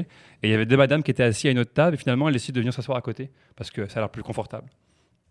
Et elles se mettent là. Puis à un moment donné, je sais pas pourquoi, je me mets à regarder les gens parce que des fois, je fais ça. J'aime bien euh, Mhm. essayer de me connecter aux gens et voir comment ils se sentent. C'est un jeu que j'ai. J'ai un Ouais. jeu comme ça.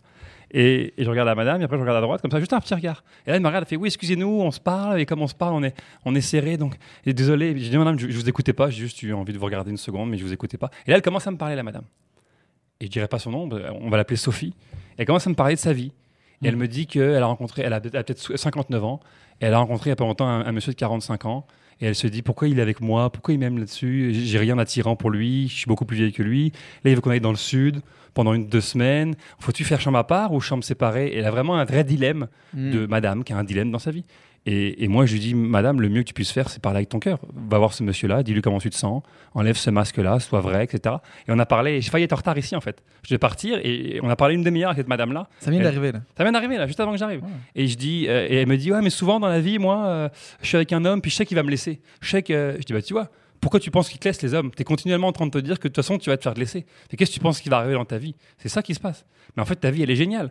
Tu viens de rencontrer un homme qui a 45 ans, qui est jeune, qui, qui- qui a envie de toi, profites-en. Ta vie est magique. Regarde, en ce moment, on est en train de se parler, je suis à côté de toi dans le restaurant. Je viens de dire, de, de réaliser à quel point on se connaît pas. Je suis jamais venu ici, je suis assis là, je te dis ça. Je dis, bah, c'est vrai. Réalise. Moi, je pense que la vie est magique, tu vois. J'ai cette vision-là. Et je sais que ça a l'air très Walt Disney, hein, je suis très conscient de ça. Mais je pense que la, la vie est magique Mm. et qu'on on, souvent on la voit pas. Mais tu fais des rencontres, tu dis comment ça, j'ai rencontré ce gars-là à tel endroit et ça m'a amené à telle chose? Le hasard. Et moi, le hasard, on dirait que j'ai pas envie d'y croire. On dirait que moi, j'ai- une vision de c'est là. T'as attiré ça, ça, ça marche, puis après ça va à telle chose. Puis... Et, et j'ai cette vision-là que la vie peut être, euh, peut être magique. Mm. Et je sais que ça peut être très drôle pour, pour beaucoup de gens.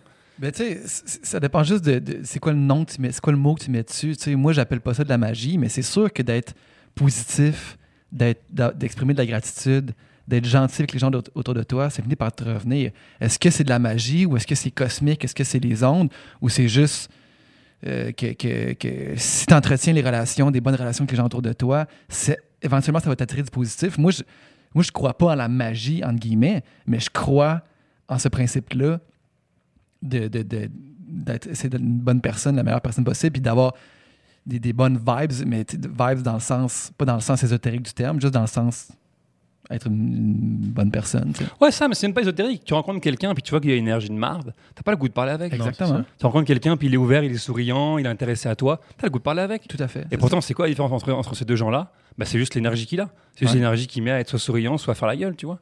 Il le disait d'ailleurs dans les entretiens. Il disait, tu prends deux personnes, même âge, même gueule, même expérience, même etc. C'est lequel qui va avoir le, le travail? C'est celui qui a enjoué, celui qui a envie. Il y a un Français qui disait, moi je préfère engager euh, un, un jeune, pas d'études, mais avec, euh, qui est enjoué, qu'un qu'un gars qui a un, un- un diplôme euh, d'Harvard, mais qui fait la gueule. Mhm. Moi, je veux le gars enjoué. Ça va être beaucoup plus agréable, ça va être beaucoup plus productif de Le travailler. avec reste, ça. tu peux l'apprendre. Bah, tout le reste, tu peux l'apprendre. Et je pense que ça joue beaucoup l'attitude que tu as, tu vois. Et c'est ça, euh, quand quand je dis la magie, c'est que ton attitude va avoir un impact sur les gens qui fait que ça va être plus agréable d'être. Les gens vont être plus attirés par toi es ouvert Ouais. que es complètement fermé, grincheux et que tu fais la gueule, tu vois. Exactement. Puis tôt ou tard, c'est ça. C'est cette, cette gentillesse-là, puis c'est- c'est- c'est- c'est- cette bonté-là va finir par te revenir, tu sais, parce que les gens vont être plus enclins à t'aider, te rendre service, te faire. tu sais. Puis puis faut même pas le faire dans cette optique-là, mais c'est ça qui va arriver. tu sais. Ouais, je pense. Moi, moi, moi j'aime voir la magie partout. Ben, non, mais je trouve que c'est une belle vision. euh, c'est une belle vision de la vie. Dans les. Moi, je- j'ai de la difficulté avec, avec l'idée fataliste de dire euh, il y a quelque chose de plus grand qui, qui gère nos. Ouais, moi, qui gère nos, nos- notre chemin, là, au sens où. euh, euh, de dire, ah, mettons, il y a quelque chose de négatif qui m'arrive, mais c'est parce qu'il y a un plus grand. euh, il y a un, un plan plus grand qui m'est destiné. Tu sais, ça, j'y crois pas, mais de dire que il y a rien qui arrive pour rien, puis de, de si tu envoies quelque chose, euh, puis si t'arrive quelque chose, ça t'arrive pour, pour que tu apprennes sur toi-même. Puis quand justement, moi là je vais parler pour moi parce que c'est mon expérience en ce moment, de dire à amener, il y a des situations qui arrivent où est-ce que je me dis, Chris, si j'étais capable d'avoir d'être plus positif, de juste être, être plus euh, accueillant des énergies des autres, mettons, là, probablement que euh, j'aurais, je serais capable d'atteindre un autre niveau euh, dans ma, mon cheminement personnel, mettons. Puis, puis tu sais, je pense que là, ce que tu dis là, ça résonne beaucoup parce que, parce que je pense que euh, je gagnerais grandement à faire ça. tu sais. Essaye-le. Ouais. Essaye-le une semaine. De, de- de me lever le matin. Essaye-le une semaine et essaye de changer. Tu vas voir, essaye-le juste pour, juste pour le fun, ok? On fait, fais l'expérience. Et, ou, ou une semaine ou deux. Je vois lui à côté, il fait Caroline, les gars, vous commencez à me saouler avec vos véganismes, et vos énergies. Mais essaye une semaine, essaye de changer tes- tes- ton négatif par du positif, juste pour essayer. C'est sûr que ça va, c'est sûr que ça va, ça va changer Ouais. beaucoup d'affaires. Ça, C'est c'est- ça, c'est absolument certain que tu peux juste en tirer du positif. Mais moi, la, la formulation rien qui arrive pour rien, elle, elle me dérange. Ok, pourquoi? Parce qu'il y a des choses qui arrivent pour rien dans la vie, tu sais. Comme te mordre les- la langue devant une, pi- en mangeant une pizza pochette devant Occupation Double euh, Ça, ça, Ça, c'est arrive. sûr là. que ça arrive pour rien. C'est Ça, sûr c'est- que je considère pas vraiment ces choses-là quand. Ça, c'est un des plus grands mots de notre société euh, moderne. Non, mais tu sais, un, un- un petit gars de 10 ans qui pogne la leucémie, ça arrive pour rien, tu sais. Il a pas attiré ça, il a pas voulu ça, il a pas choisi ça. C'est une- ça arrive pour Non, rien. non, mais mettons quand tu le prends de du point de vue du parent, par exemple, Mhm. où est-ce que il perd son son petit garçon, Ouais. puis que c'est la plus grande épreuve de toute ta vie. Ouais. Mais pour toi, faut que tu fasses que c'est pas arrivé pour rien. Je comprends quand tu Parce arrives. que si, ça, si pour toi, pour le reste de ta vie, c'est arrivé pour rien, Ouais. c'est juste la plus, la plus grosse cicatrice qui, qui va jamais guérir. Ça, je le comprends. Puis je comprends aussi quand tu arrives une fatalité comme ça, une affaire horrible, tu as quand même après ça le choix te laisser mourir De le retourner. ou d'essayer de vaincre ça. Mais la vie est quand même injuste souvent pour Très- plusieurs. Très souvent, tout à fait. La vie Tout est fait. fucking injuste. Il y en a qui, qui, y en a qui naissent dans tout leur est donné, full privilège sur tous les aspects. Il y en a qui, qui, ont- viennent des, des- des vies misérables, puis c'est pas leur- de leur faute. Mais, mais c'est ça. Je comprends aussi qu'à chaque chose qui t'arrive, tu as toujours une option de comment tu deals avec ça. Mais il y a des choses qui arrivent qui c'est juste injuste, puis que c'est pas. C'est c'est- c'est pas. le- tu l'as pas attiré Non, par, par- je, je suis par d'accord. ton énergie, mais tu l'as quand, pas quand je choisi. dis- quand a rien qui arrive pour rien, je dis pas il n'y a rien qui t'arrive parce que tu sais, je veux dire, il y a des affaires qui t'arrivent que, que c'est pas toi qui as amené, mais il n'y a rien qui arrive pour rien au sens où quand toi, ça t'est envoyé, faut que tu en fasses quelque chose. Mhm. Tu pas le choix. Tu vois, moi, je suis. euh, Quand il y a des choses comme ça qui arrivent, c'est dur. C'est horrible, c'est dégueulasse, c'est triste, c'est injuste. euh, Toi-même, toi-même, tu as perdu ton père. Ah, j'ai vu mon père pour mourir rien. quand, quand j'ai 8 ans. Et, et- et à ce moment-là, il y a- ça arrive pour rien, tu vois. Mhm. Et je pense que. bah, un, un on- je pense qu'on sait pas tout. Tu sais, on sait pas ce qu'il y a. On sait pas. On, tu sais, on- tout à l'heure, on parle d'énergie subtile, on parle de Dieu, on parle de. Personne sait. Est-ce qu'il y a un après? Est-ce qu'il n'y a pas d'après? Est-ce qu'il y a juste une vie où ça s'arrête? Finalement, Mhm. personne n'a la réponse. Ça se peut qu'un jour tu meurs et je fais Caroline, bah, il y a un après. Et c'est écœurant le après. Ben, et, quand, et, et quand je faisais mon sans filtre podcast, ben non, je disais que c'est de la merde. Mais t'as un mec, c'est donc ben hot où je suis. Et ça se peut. Ouais. Tu vois, non, je veux dire, il y a une il possibilité. y a une possibilité. Si tu te fermes en disant, ben non, c'est celle-là, c'est fini. Mais imagine demain, là, tu meurs, et je te souhaite pas, hein. Mhm. dans, dans 80 ans, tu meurs, et tu te retrouves au paradis, et il y, y a quelque chose, je sais pas ce que c'est, hein. on, on jase là. Et d'un coup, tu fais, Colin, ben, ça se peut. Tu Ouais. comprends? On sait pas. Mais même le fait de vivre en se disant a rien, je vois pas ça comme ben je vais vivre une vie nihiliste puis la vie est absurde puis il y a rien puis y a rien après puis la vie est laide. Même s'il y a juste une vie à vivre ça veut pas dire tu peux quand même vivre une vie de bonté de générosité de vouloir faire une différence pour, pour les gens après toi. Même si tu te dis après ça moi je vais, je vais être plus là je vais être, je vais être en, décomposition puis mon corps va se faire manger par les rats c'est quand même possible de vouloir le mieux pour les générations futures puis pour les gens autour de toi. Ah ouais, non, en fait, le, le- le point que je voulais amener, c'est euh, quand il arrive un événement horrible comme ça, Ouais. qui effectivement est horrible. Toi, j'ai perdu mon père, fait que c'est horrible. Ouais. Voir ton père mourir quand tu as 8 ans, c'est une des pires choses qui puissent t'arriver, je pense. Et, euh, et, et reste, que, reste que cet événement-là nous a apporté plein de choses dans ma famille. On est devenu beaucoup plus euh, solidaires. Euh, moi, ça m'a fait souffrir, mais autant que ça m'a apporté plein, plein, plein d'autres choses, tu vois. Ça m'a apporté plein de choses. Je pense que une partie de mon métier, je le dois au fait que j'ai vu mon père mourir.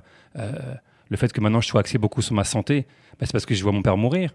J'ai vu mon père fumer, je voyais mon père boire, Mhm. fait que j'ai pas fumé, j'ai pas bu. Tu vois, il y a beaucoup de choses finalement qui, qui, qui ont découlé de ça, qui m'ont qui m'ont aidé. Fait qu'effectivement, la mort de mon père. Après la mort de mon père, peut-être qu'il y a quelque chose de, de, de- je sais pas, hein, je, je sais pas, peut-être que peut-être que peut-être que ça devait se passer comme ça. Peut-être que je sais pas ça. Ça c'est des, je mets des peut-être Ouais. parce que j'ai pas envie de dire bah non, c'est pas comme ça. Finalement un jour je fais ah bah Chris, j'étais con parce que finalement c'est ça. Tu vois, fait que je je, je laisser une espèce de d'ouverture à ça se peut. Je, je veux pas être. euh, tu sais, comme j'ai vu un documentaire il y a pas longtemps sur Netflix, qu'il y en a qui pensent que la Terre est plate. je, sais pas si vous, je sais pas si vous avez vu ce truc-là. Non, j'ai pas vu le documentaire. Ça s'appelle Ha- euh, euh, Flat Earth. Et ils veulent te prouver que la Terre est plate. Mais, et puis là, on l'a prouvé que scientifiquement, c'est pas vrai, là, la Terre est ronde. Mais il y a des choses comme ça qu'on connaît pas. Et on, aurait l'air con de se dire, bah, finalement, il y a quelque chose d'autre. Fait que je veux rester ouvert à ça se peut quelque chose de plus grand. Et peut-être qu'un un enfant qui a une leucémie, nous, on trouve ça horrible et c'est horrible. Mais peut-être qu'à un niveau plus grand, mais il y a quelque chose de, de beau là-dedans. Et je le sais pas, tu vois. C'est vrai que je veux rester ouvert à ça. Tu comprends ce que je veux dire? Je veux pas juste me limiter à. Je comprends la souffrance, elle est là, là. L'injustice, la souffrance est horrible. Mais, mais, mais je comprends, là, t'as un sourire de. Ben non, euh, Jérémy, t'es en train de divaguer. là, là, on te perd, là. Là, tu viens de quitter, là, tu viens de quitter le show business. C'est juste que je veux rester ouvert sur le fait qu'il y a peut-être quelque chose d'autre que juste nous ici, maintenant, en train de faire un. Peut-être quelque chose. Oh, c'est ça. Est-ce que je, je sais pas si je m'exprime correctement. là. Ouais, ouais, je veux ben- rester ben, où- de, de- de- de conserver l'ouverture par rapport à ça, oui. Mais j'aurais de la misère à penser que, que tout ce qui se passe euh, Arrive pour une, ra- il y a une raison par autre chose. tu sais. Les tueries, mettons, dans une école. tu sais. Ah, c'est- en partant, c'est horrible. Qu'est-ce que. Peu importe la, peu importe la raison, admettons, euh, faisons l'hypothèse que, euh, que finalement, toutes les, les gens qui, qui les, les gens qui décèdent dans des tragédies comme ça, euh, eux, à partir de ce moment-là, ça commence à être le- la vraie affaire cool. Ils tombent dans l'après, puis que l'après, c'est débile.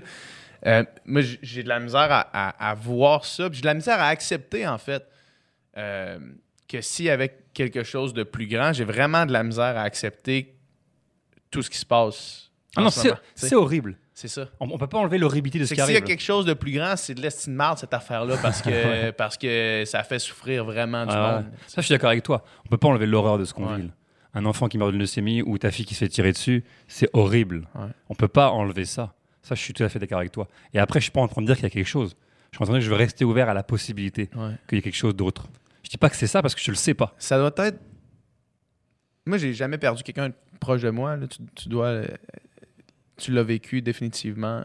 Mais, tu sais, l'incompréhension. Ouais. Puis c'est souvent ça qui. C'est souvent face à l'incompréhension qu'on essaie de s'expliquer. Puis qu'on essaie de s'expliquer en disant c'est sûrement. Je peux pas croire que c'est ça.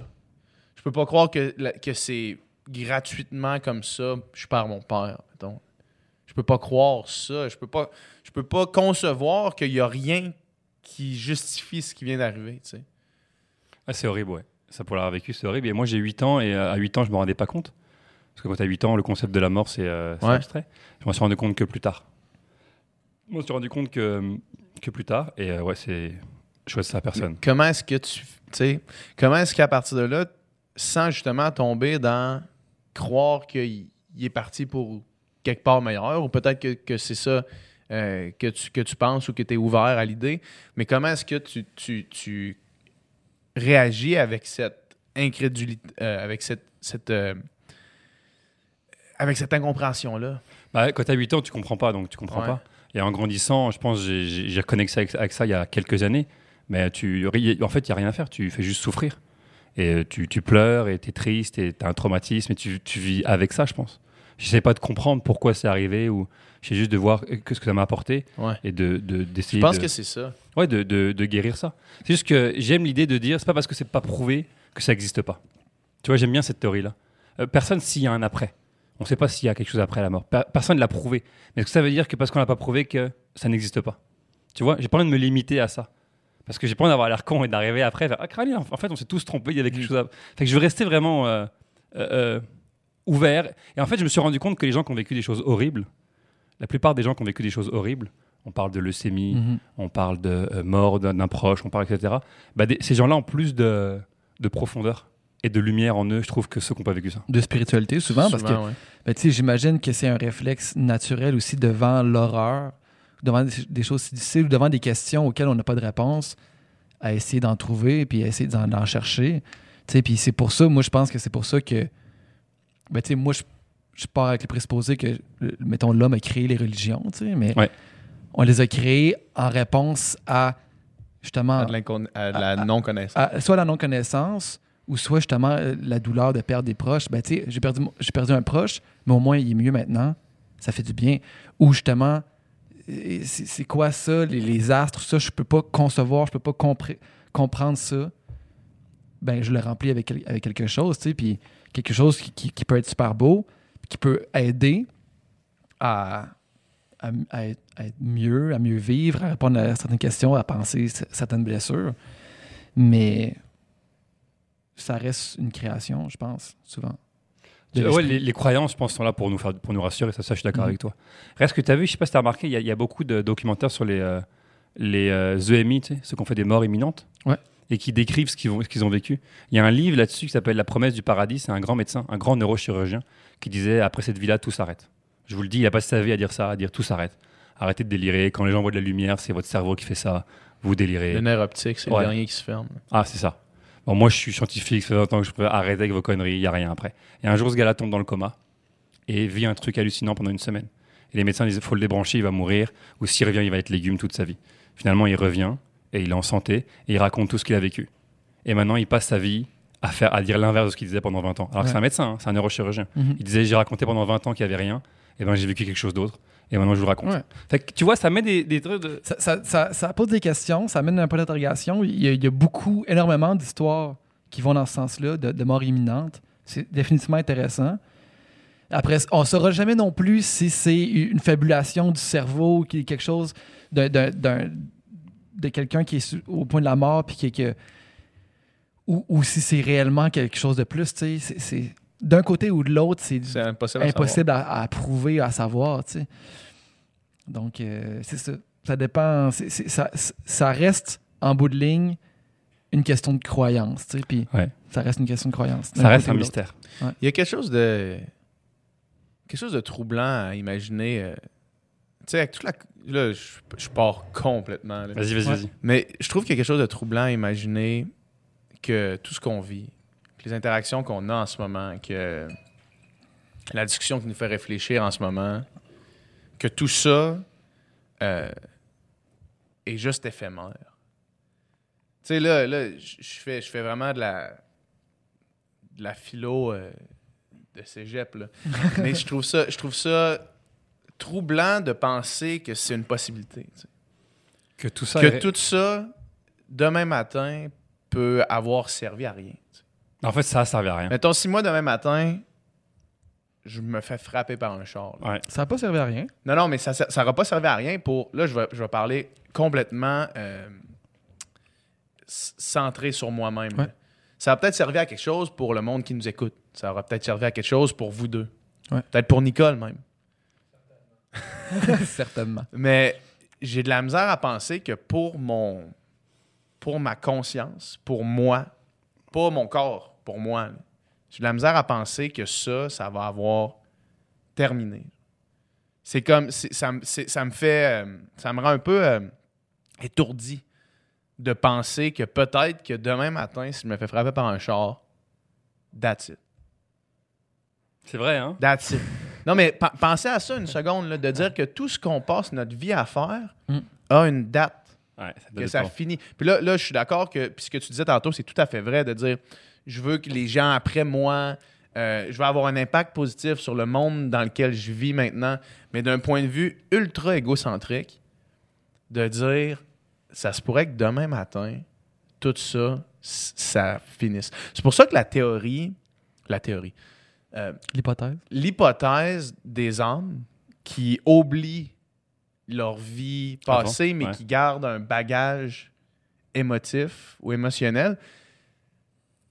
Un peu, un peu le bouddhisme, là, tu sais, un peu l'idée de, de la réincarnation, puis, puis de passer d'un- d'une vie à une autre. Moi, je suis pas 100% réticent à ça. C'est comme une théorie à laquelle j'adhère plus que le paradis, puis l'enfer, puis l'après-vie euh, religieuse, catholicisme, tu sais. On dirait que ça, ça, résonne plus en moi parce que j'ai j'ai vraiment de la difficulté à imaginer que si demain matin, je me fais frapper, that's it, puis mon âme, appelons ça âme, euh, c'est terminé, tu sais. Mais tu sais, si, si, ça, si ça calme une angoisse existentielle que tu as de te dire ça, fine. Ouais.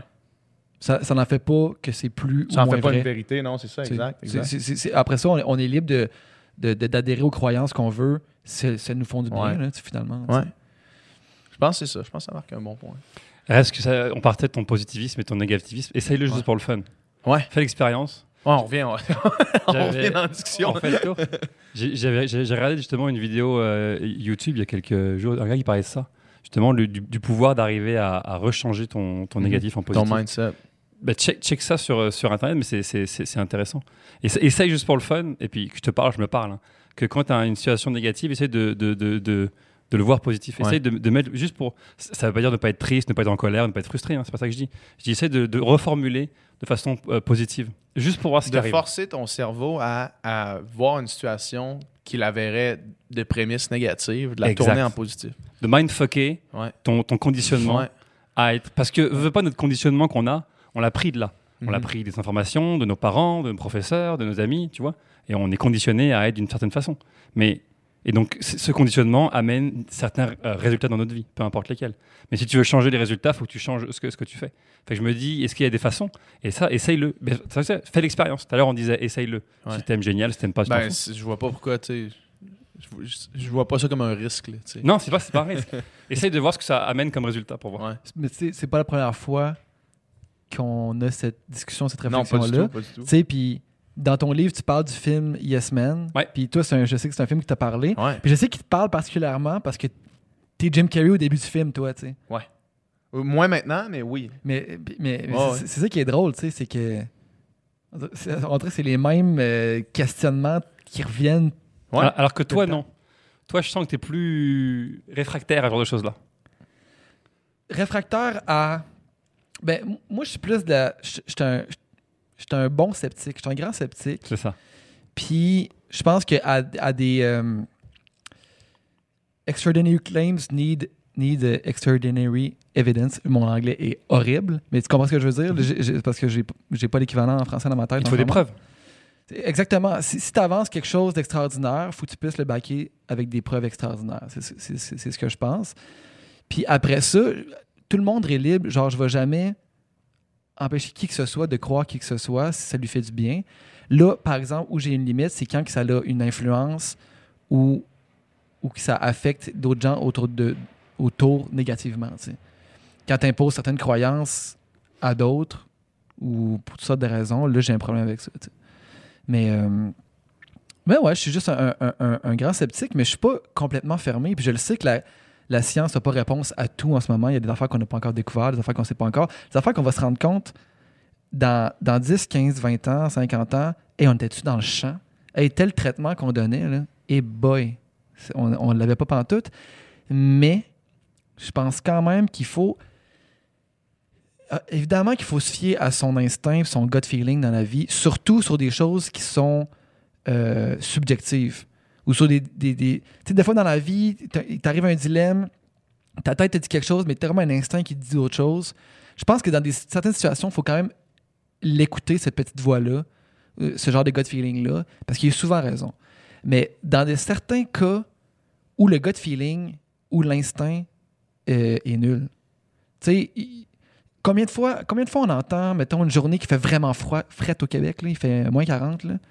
Puis là, t'as- toujours une couple là, qui vont écrire sur Facebook. Là. Puis après ça, ils vont nous faire à croire que le réchauffement climatique, c'est réel.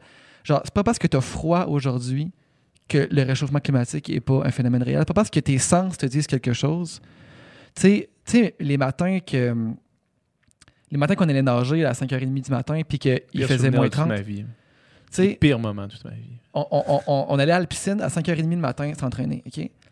Puis quand il fait moins 30 dehors, puis tu gèles, puis tu, tu- premièrement, tu- à cette heure-là, il fait toujours, t'as toujours un espèce de froid, pé- un froid pénétrant. là. Tu te réveilles, tu es déjà froid. Là, tu t'habilles, tu sors- tu sors dehors, tu montes dans l'auto, tu te rends en piscine, tu es congelé. Mais là, tu sautes dans la piscine, puis elle te paraît bouillante. Elle te paraît chaude, la piscine à vous, ces matins-là. Ouais, ouais, ouais. Puis inversement, quand il fait 35 dehors, puis tu sautes dans la piscine, c'est la même température de piscine, à de la fucking frette. Nos sens nous trompent, c'est la même température, mais on a des perceptions différentes. Dans le cas de la science, exactement, c'est pas parce que tu as un certain feeling, un certain instinct que, que tu es bien guidé. Puis il y a des choses en science qui sont tellement contre-intuitives, puis qui sont vraies, qui s'apparenteraient à la magie, mais qui est. Tu sais, la physique quantique, je connais rien, je connais pas grand-chose, m'y intéresse, mais tu sais, personne ne comprend grand-chose là-dedans, à moins d'avoir fait un doctorat. Euh, c'est excessivement contre-intuitif. Ça nous apparaît comme abso- absolument farfelu, mais il y a des technologies qui sont basées là-dessus. on prédit des événements qui vont, qui vont, se, qui, qui- vont se passer avec une exactitude ahurissante. On, on, on- on- prédit mathématiquement certaines particules qu'avec des technologies d'accélérateur de, particules, de protons, on fait rentrer deux protons, un dans l'autre à vitesse de la lumière, puis on, on- on la voit, la molécule, puis on est capable de, de la mesurer, puis de savoir sa masse. Puis ça concorde avec la, mathématique qu'on avait de ça. On, fait wow, là, tu sais. Il y a des choses qui existent, qui sont réelles, qui sont qu'on découvre, qu'on n'invente pas, qu'on découvre, qui existent, puis qui surpassent complètement notre entendement et notre instinct. Ah ouais, je comprends. Je comprends, je comprends où t'es. Je comprends. T'es, t'es très cartésien, très euh, rationnel, très scientifique. Très. euh, pour le croire, faut Pour- qu'on, faut qu'on prouve que Pourtant, pourtant, je suis un artiste, tu sais. Je suis un artiste, puis je suis quelqu'un quand même proche de ses émotions. Je suis quelqu'un qui adore l'art, qui adore l'humour, qui adore la musique, qui adore le cinéma. Mais je suis capable de compartimenter des fois certaines. Ça, c'est de l'ordre du subjectif et des émotions. Puis ça, c'est c'est dans, dans la sphère du- de l'objectif. Puis j'essaie de, de, de les séparer. Parce que dans la sphère de l'objectif, ton émotion ou ta croyance, la, la gravité, la, la science, tu la force de la gravité existe, que tu y crois ou non. T'as bien beau pas y croire, elle va exister quand même. Mais Dieu, ou, ou peu importe, n'importe quelle croyance plus subjective, euh, ben là, c'est toi qui, qui, qui, qui décide Toute finalement. C'est toi qui décides de tes valeurs, c'est toi qui décides de plein d'affaires, mais c'est pas toi qui décides si la force de gravité a un effet sur toi ou non. Exact. Est-ce Mm. que t'aimes Bono? Euh, que t'es musicien. Je parle en termes de musicien. Ben, j'ai j'ai rien contre Bono, Est-ce que, tu trouves que c'est un, un grand artiste? Est-ce que tu trouves que est-ce que t'as du, t'as du respect pour ce qu'il a fait? Ben, ou- je dis, ouais, j'ai du respect pour YouTube, j'ai du respect pour ce groupe-là, ouais. Parce que lui, Bono, il dit que la façon dont il écrit ses chansons, c'est que lui, c'est juste une antenne. Ouais. Tu vois? Lui, il reçoit la, ouais. la chanson. Fait que là, ça, rentre, ça, ça, ça, ça va contre tout ce que tu es en train de dire là depuis tout à l'heure. Ben, sais-tu quoi? Euh, C'est une antenne et, et ça- et la chanson existe déjà. Et son travail à lui, c'est juste de la capter et de la mettre sur papier. je, je, je, je suis pas complètement fermé à cette idée-là, je vais t'expliquer pour toi, pourquoi. la musique, là, tu sais, mettons, la musique occidentale, du moins, est basée euh, sur la gamme majeure, là, Do, Ré, Mi, Fa, Sol, La, Si, Do. Si je joue un Do sur un piano, si, si je joue un, peu, peu importe l'instrument, la note Do, la note principale, la fréquence principale, ça va être la fréquence qui crée le Do, mais il y a d'autres fréquences qui résonnent, qu'on appelle les harmoniques. Hmm. Euh, la première harmonique qu'on va entendre, c'est un sol, c'est une, quinte qu'on appelle. C'est la fréquence qui, euh, vibre le plus, euh, le plus harmonieusement avec cette fréquence-là. L'autre fréquence qui résonne, quand tu joues seulement une note, mais qu'on peut percevoir dans cette note-là, c'est un Mi, qui est la troisième fréquence qui, vibre le, plus en concordance avec ça. Ça nous donne un accord majeur. Puis après ça, c'est comme. On a tout basé notre musique là-dessus, mais ça, c'est très physique. Donc, c'est comme si l'accord de Do. C'est, ce qui à notre oreille, notre oreille nous sonne, le mieux. Ce qui, nous sonne le plus concordant, le plus beau. Mais, euh, même à un enfant ou même euh, probablement à un animal, c'est un accord de Do. Ou c'est, mettons, Do et Sol, ou juste un Do. Mais après ça, il y a des fréquences qui vibrent très, très, très mal une avec l'autre. Mettons, Do, Fa dièse. Là, ça donnait un son vraiment pas beau. Je te joue un Do puis un Fa dièse, ça fait arc, c'est bien lettre. Je- probablement que je jouerais ça à un chien, il ferait arc, c'est bien lettre. J'ai jamais fait l'expérience. Mais Puis je peux pas parler au chien. j'ai pas, aussi. j'ai pas encore développé son J'essaie de craquer leur langage, mais ça n'a pas encore, encore fonctionné. Mais bref, c'est comme si tous les fondements de la musique étaient déjà inscrits dans la nature, dans les vibrations. Comment est-ce que je veux dire? Comme Ouais. si la, la gamme de Do, l'accord de Do, on l'a pas, on l'a pas inventé, on l'a juste découvert. Ok. C'est ça, c'est ça avec la science. Ça, c'est- c'est c'est intéressant, ça. De, de penser que tout. De, de voir, de pas inventer des accords, mais de les découvrir. Ben, parce que c- ces possibilités-là, des accords, c'est des, des vibrations, des, des notes, c'est des vibrations, c'est des fréquences. Donc, les possibilités existent déjà. Après ça, c'est des, des essayés, tu sais. ou Ouais. des- Mais Bono qui, qui reçoit des chansons. là. Ben, tu sais, après ça, J'avais, j'avais un prof au- à l'université. Moi, j'ai fait mon, ma maîtrise en littérature. Puis J'avais un prof qui nous avait fait un exercice. Lui, c'est comme ça qu'il écrivait ses, ses livres, ses romans. Puis il disait il comparait son métier d'écrivain à un métier d'archéologue. Il disait l'histoire existe. L'histoire est là, là. l'histoire existe dans, dans le cosmos, dans l'univers. Fait que tout ce que j'ai besoin de faire comme écrivain, c'est de la découvrir. Fait que fais l'exercice, mettons, en ce moment, puis j'invite tous ceux qui nous écoutent en ce moment à faire la même chose. Imaginez une scène. OK. Fait que tu as un, un monsieur avec un chapeau melon dans un café. Ouais. À partir de juste cette image-là, tu es capable de découvrir l'histoire de ce monsieur-là ou de ce café-là ou Ouais. des gens dans cette scène-là. Ouais. Puis tu peux partir à l'infini. Puis lui, il donnait l'exemple, il disait, amenez mon... Il écrivait, puis son personnage principal, il rentrait dans un train. Mais il a remarqué en écrivant euh, que son personnage boitait. Puis, puis ça, il l'écrivait, hein, puis il a remarqué ça en écrivant. Là, t'es rendu... euh, c'est- next level. Puis là, il dit, quand mon personnage s'est- assis dans le train, à la hauteur de, ses pantalons, quand il s'est assis, ses pantalons ont relevé. Puis il y avait une, une jambe de bois, mais qui a été découvert quand les. Mais au début, quand son personnage boitait dans le train, il savait même pas ça. Ok, il découvre le film. Il découvre ce qu'il écrit. C'est génial, j'adore ça. Mais imagine si. Même chose pour un numéro d'humour. Imagine si ton. La blague, elle, existe. Ouais, ouais. La blague, elle existe, fait qu'elle est où? Ouais. Trouvons-la. Ouais, mais j'aime bien ça, moi. Moi, je pense comme ça. J'avais entendu Jason Mraz, que j'aimais, que j'aime beaucoup comme, euh, comme chanteur. Ouais. Tu connais Jason Mraz? Ouais, ouais. Et puis Bono, I'm yours. I'm Yours, Ouais. qui disait ça. Et moi, ça me parle beaucoup. Je pense que la création existe et qu'on a juste à la capter. Et c'est comme ça que je parle de, de magie de la vie. Donc j'aime bien euh, voir, parce que vous, apparemment, vous êtes deux complètement. euh, toi, tu es très rationnel. Toi, tu es très yes man. Moi, je- euh, moi je je suis pas nécessairement yes man, mais je suis de plus en plus ouvert à, à, à plus que, que- que le cartésien. Du moins, j'essaie de le faire. Ce film-là, Yes Man, je trouve que c'est un bon exemple. Ben, tout à fait. Il est complètement fermé. Je suis Et- complètement fermé. Non, pas, non, non, pas, pas toi. Le, Ok, le, le gars avec Jim personnage de Jim Carrey, Ah ouais. complètement fermé à la vie, il n'y a rien qui va bien. Ouais. Et d'un coup, il, d'ailleurs, il est écœurant ce film-là. Là, c'est malade. Il est trop bon ce film-là. Il est vraiment drôle. Et d'un coup, il rentre dans ce truc-là et il dit oui à tout. Et ça lui devient euh, génial. Mais ça serait marrant qu'on fasse l'expérience. Tu sais, à un moment donné, tu te filmes, tu fais une expérience. Tu dis, Imagine faire ça pour vrai. Ouais, tu dis C'est oui sûr à tout. que- Mais c'est sûr qu'à un moment donné, parce que Tu dis oui à dans, tout. dans Yes Man, chaque fin de soirée amène à quelque chose de positif. mais c'est que si tu fais juste dire oui à tout, ça se peut que des fois tu te ramasses euh, dans un esti trou à vivre une soirée de Ouais. merde qui aura rien de positif qui va t'en Mais ressortir. je pense pas que c'est un si bon conseil à donner que ça. Puis même la morale du film, c'est- c'est quand, quand tu- la conclusion du film, c'est pas nécessairement qu'il faut dire oui à tout. Non, c'est ça, c'est que le gars, il dit là, à la fin. Le... Il dit quoi déjà? Ouais. C'est le, le- le- le gourou, dans Ouais. le fond. Lui, lui, il fait genre amener, il le voit, puis il fait Tu dis oui tout T'es bien moron. Il s'en va dans, sa, dans son, son, dé- sa décapotable. Ah, c'est ça la fin? Ouais, ouais. c'est- Non, non, mais puis tu sais, je Mais pense le, que le message est bon. Ouais. Mais moi, Puis tu sais, c'est- c'est le genre de conseil, je pense, qui peut être super bon et valide pour certaines personnes. Certaines personnes qui sont complètement fermées, justement, qui ne s'ouvrent pas de nouvelles expériences, qui. qui... Puis il y a des gens qui disent trop oui, des fois aussi, des gens qui veulent plaire à tout le monde, des gens qui disent oui à tout, puis qui s'écoutent pas eux-mêmes, tu sais. Puis il faut trouver juste, je pense, le juste équilibre entre ces deux choses-là. On peut pas dire oui à tout, on peut pas dire non à tout. Puis il y a des gens qui disent trop non, des gens qui disent trop oui. Faut, faut juste trouver la, bo- la bonne place là-dedans. Puis si tu dis oui à tout, c'est difficile de construire quelque chose.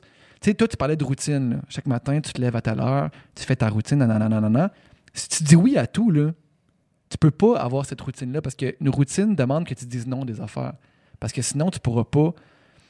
Si, ta blonde te dit Ah, reste donc, reste donc dormir collé deux heures de plus avec moi, puis tu dis oui à ça, là, tu es en train, de, de, de, de scraper ta routine. Si tu dis oui au fait de Hey, on prend-tu un autre verre, on prend-tu un autre shooter, puis tu te couches à 4 heures du matin, ben chaud, tu vas pas te lever à 6 heures pour faire ta méditation. tu sais. Donc, c'est ça. Je pense qu'il faut apprendre à savoir qu'est-ce qu'on veut, savoir à saisir les bonnes opportunités, savoir à dire non. Dire non, ça peut être aussi une vertu, là, dans certains Oh oui. cas. Quand je disais oui à tout, c'est pas toute ta vie. Ouais. C'est fait l'expérience une semaine. Ouais. Une semaine. Dis oui à tout une semaine. Comme toi tout à l'heure. Après ça, prends des vacances. Bah. parce vas en avoir besoin. Juste, tu fais l'expérience sociale. Tu te Ouais. filmes, tu dis je dis oui à tout. Ouais. Juste, pour voir, vlog. juste pour voir ce qui se passe. On sait pas. C'est vrai. Peut-être que j'ai vu des choses que j'aurais jamais vécues de ma Je vais vie. proposer ça à GMC. Il va faire ça là, sur YouTube, sa chaîne YouTube. Ouais, lui, c'est bon tout. Tu dis oui à tout. Déjà oui à tout, lui. Mais une semaine, hein, pas six mois. Juste pour voir ce qui se passe. Et, et tu amènes un bon point, le point de, de l'intuition. Moi, je trouve qu'il est fort celui-là. Arriver à avoir le courage de t'écouter et d'entendre ça et de le faire, ça, je trouve ça cool. Moi, j'ai toujours suivi mon intuition et ça m'a toujours mené à des endroits euh, magiques et, et qui ramènent à d'autres endroits. Et, et quand je dis magie, c'est pas Vous comprenez hein Parce que magie, c'est pas. Encore sa magie. lui. Non, mais c'est magie, c'est une belle rencontre. Pour moi, oui. c'est magique. Vivre ça, c'est cool. Tu vois, j'ai le mot magique, mais ça veut dire cool. Euh, et en fait, écouter mon intuition, ça a été une des premières choses que j'ai apprises. Et je me rends compte que c'est génial. Ça, ça, il y a beaucoup, beaucoup de ça qui compte pour la confiance que tu as envers toi-même. De se faire confiance. Ouais. Parce que si tu te fais pas confiance, si tu n'as pas une confiance béton envers toi-même, tu vas suivre beaucoup plus les conseils des autres que ta propre intuition. Moi, j'ai beaucoup de choses, beaucoup de, j'ai beaucoup de décisions que j'ai prises dans ma carrière où mon manager me disait fais pas ci, pas bon pour ton image, fais pas ça. Je dis non, je le sens, je sens que c'est bon. Et puis, tu vois, après coup, bah oui, j'ai eu raison de le faire. Il y a plein de choses qu'on m'a dit de pas faire et que j'ai faites et finalement que j'ai adoré euh, avoir fait. Ouais. Et, et, euh, et ça, c'est un, des con- un des conseils que le plus beau conseil que je puisse donner, c'est euh, écoute-toi parce que tu as la réponse à ce que tu as envie de faire.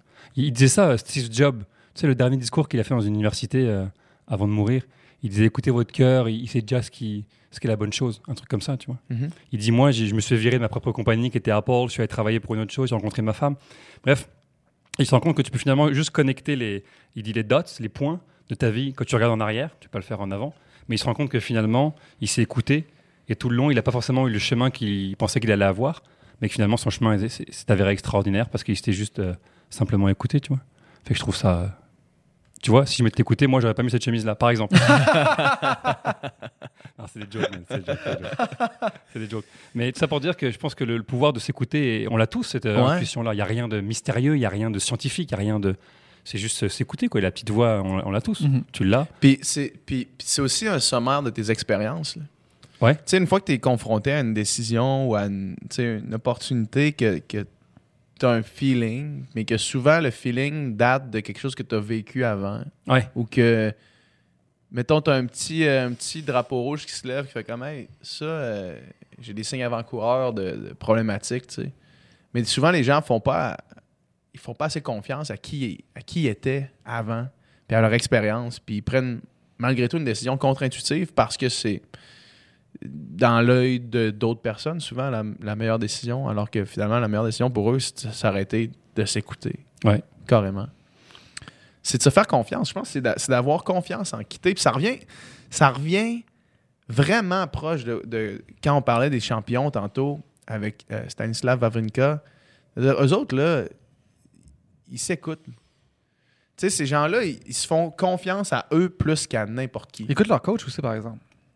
Oui, mais si leur coach dit quelque chose qui va contre leur intuition, les grands champions, là, ils vont dire non. C'est sûr.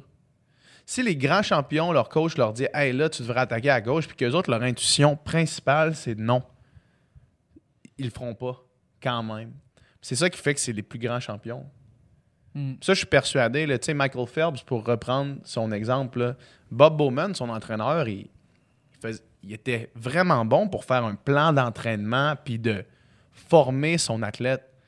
Mais celui qui corrigeait la technique de Michael Phelps en premier, c'est Michael Phelps. Tu sais, mettons, mais pourquoi tu. Tu sais, ça, c'est- c'est ce que Michael Phelps a amené le plus au sport de la natation, qui était en 2007. Euh, je sais pas si tu, tu connais un petit peu la natation, puis peut-être que le monde qui nous écoute n'a aucune idée de quoi je parle. Mais dans le fond, quand tu pousses du mur à un virage au bout d'une longueur, tu as le droit de passer 15 mètres sous l'eau.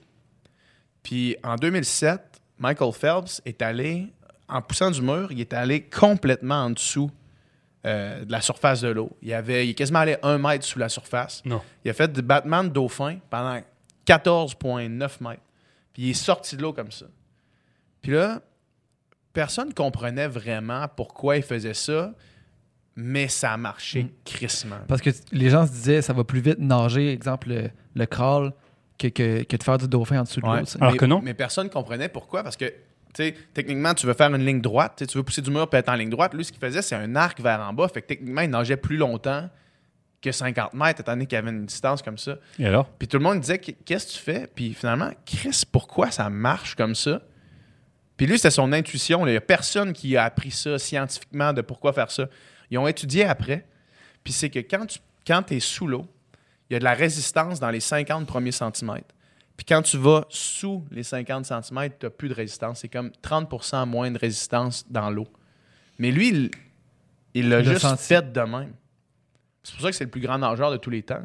C'est qu'il faisait ça, il faisait ces affaires-là. C'est comme non, moi, moi je le feel vraiment comme ça. Et tout le monde maintenant fait, tout le monde fait ça maintenant? Ça a été du jour au lendemain, l'année d'après, tout le monde faisait ça.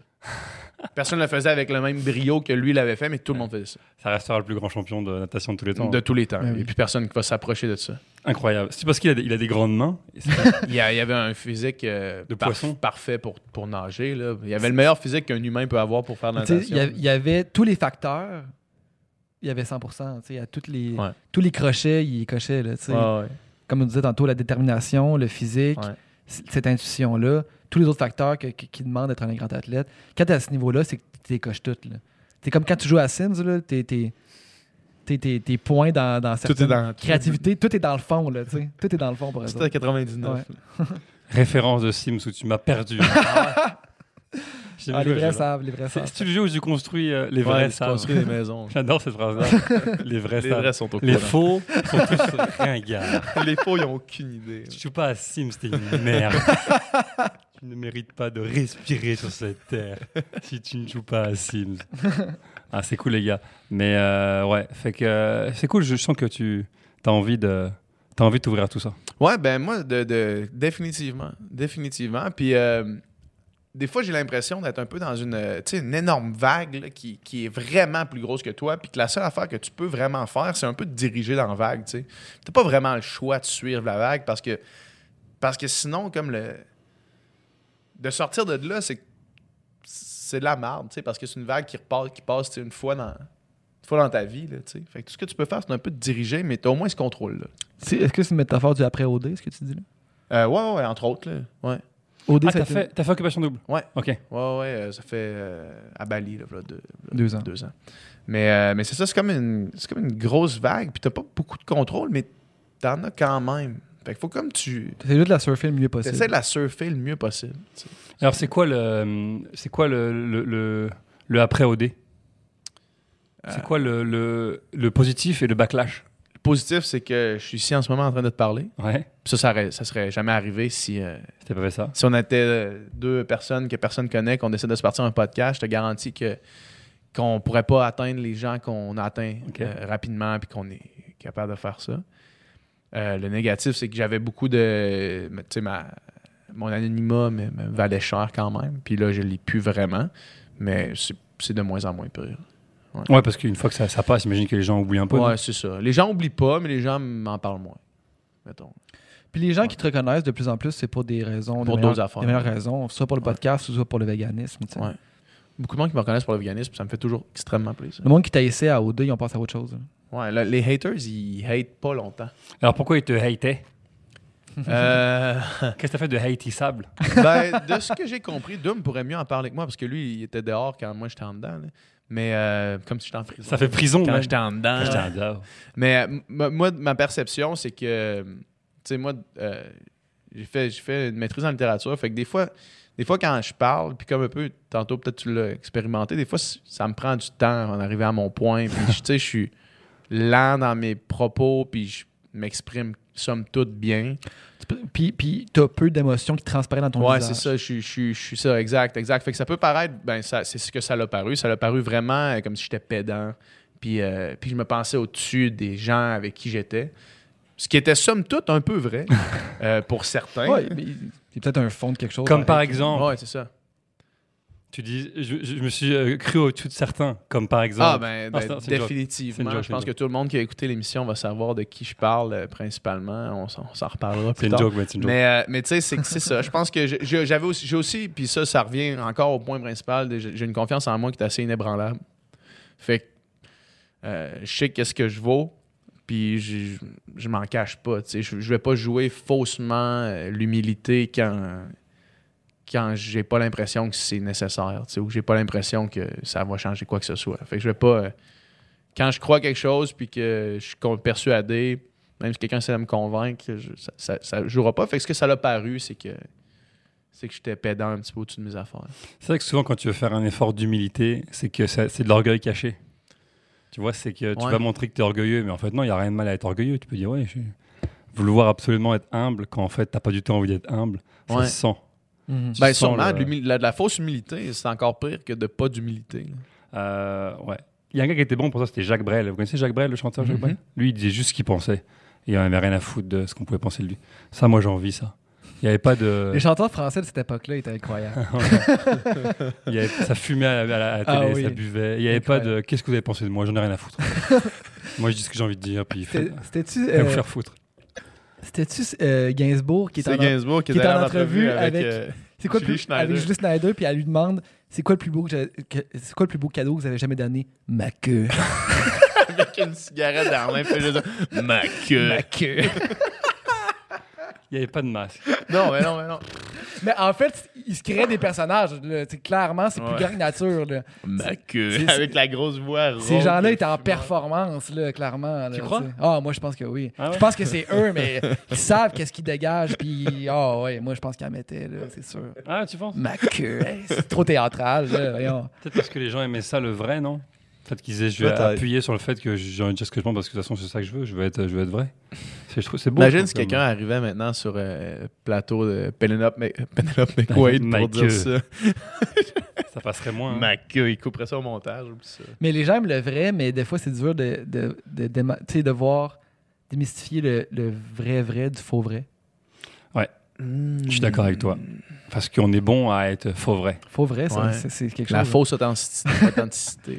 La fausse authenticité. Parce qu'on on, on est beaucoup à. Tu sais, on vit dans un monde beaucoup euh, social, avec un masque. On est beaucoup à se mettre un masque à un représentant de nous-mêmes. Un persona. Un perso pour se faire aimer, pour se faire accepter. Puis, euh, tu vois, Mhm. ça, on, on est bon là-dedans. Je pense qu'on a été élevé comme ça. Et ce qui fait que le jour où tu veux enlever ce masque-là et être vraiment vrai, bah, des fois, même toi, tu arrives à te mentir en disant non, là, j'ai été vrai. Mais qu'en fait, en, en dessous, il y a, y a autre chose, tu vois. C'est pas évident de vouloir enlever ces masques-là et, et de prendre le risque d'arrêter d'être aimé. Parce que finalement, ce masque-là sert à ça. Il sert à se Ouais. protéger et à se faire aimer des gens, et à- surtout dans un milieu public. Ouais. Tu dis les bonnes choses, tu dis ce qu'il faut dire, tu dis euh, pour euh, que les gens t'apprécient, pour avoir du succès. Et, pour, euh, et tu dis si j'enlève ce masque-là, ben, les gens vont arrêter de m'aimer. et- Mais souvent, c'est, c'est non fondé, cette, cette peur-là. Ah, bien sûr. Parce que, parce que le vrai vrai, ça se sent pareil. Il y a une intuition chez les gens qui. qui Une qui- intuition? une intuition. Tu crois à non, ça, mais qui nous dit. Mais c'est vrai qu'on aime ça, le, le vrai, le vrai, vrai, tu sais.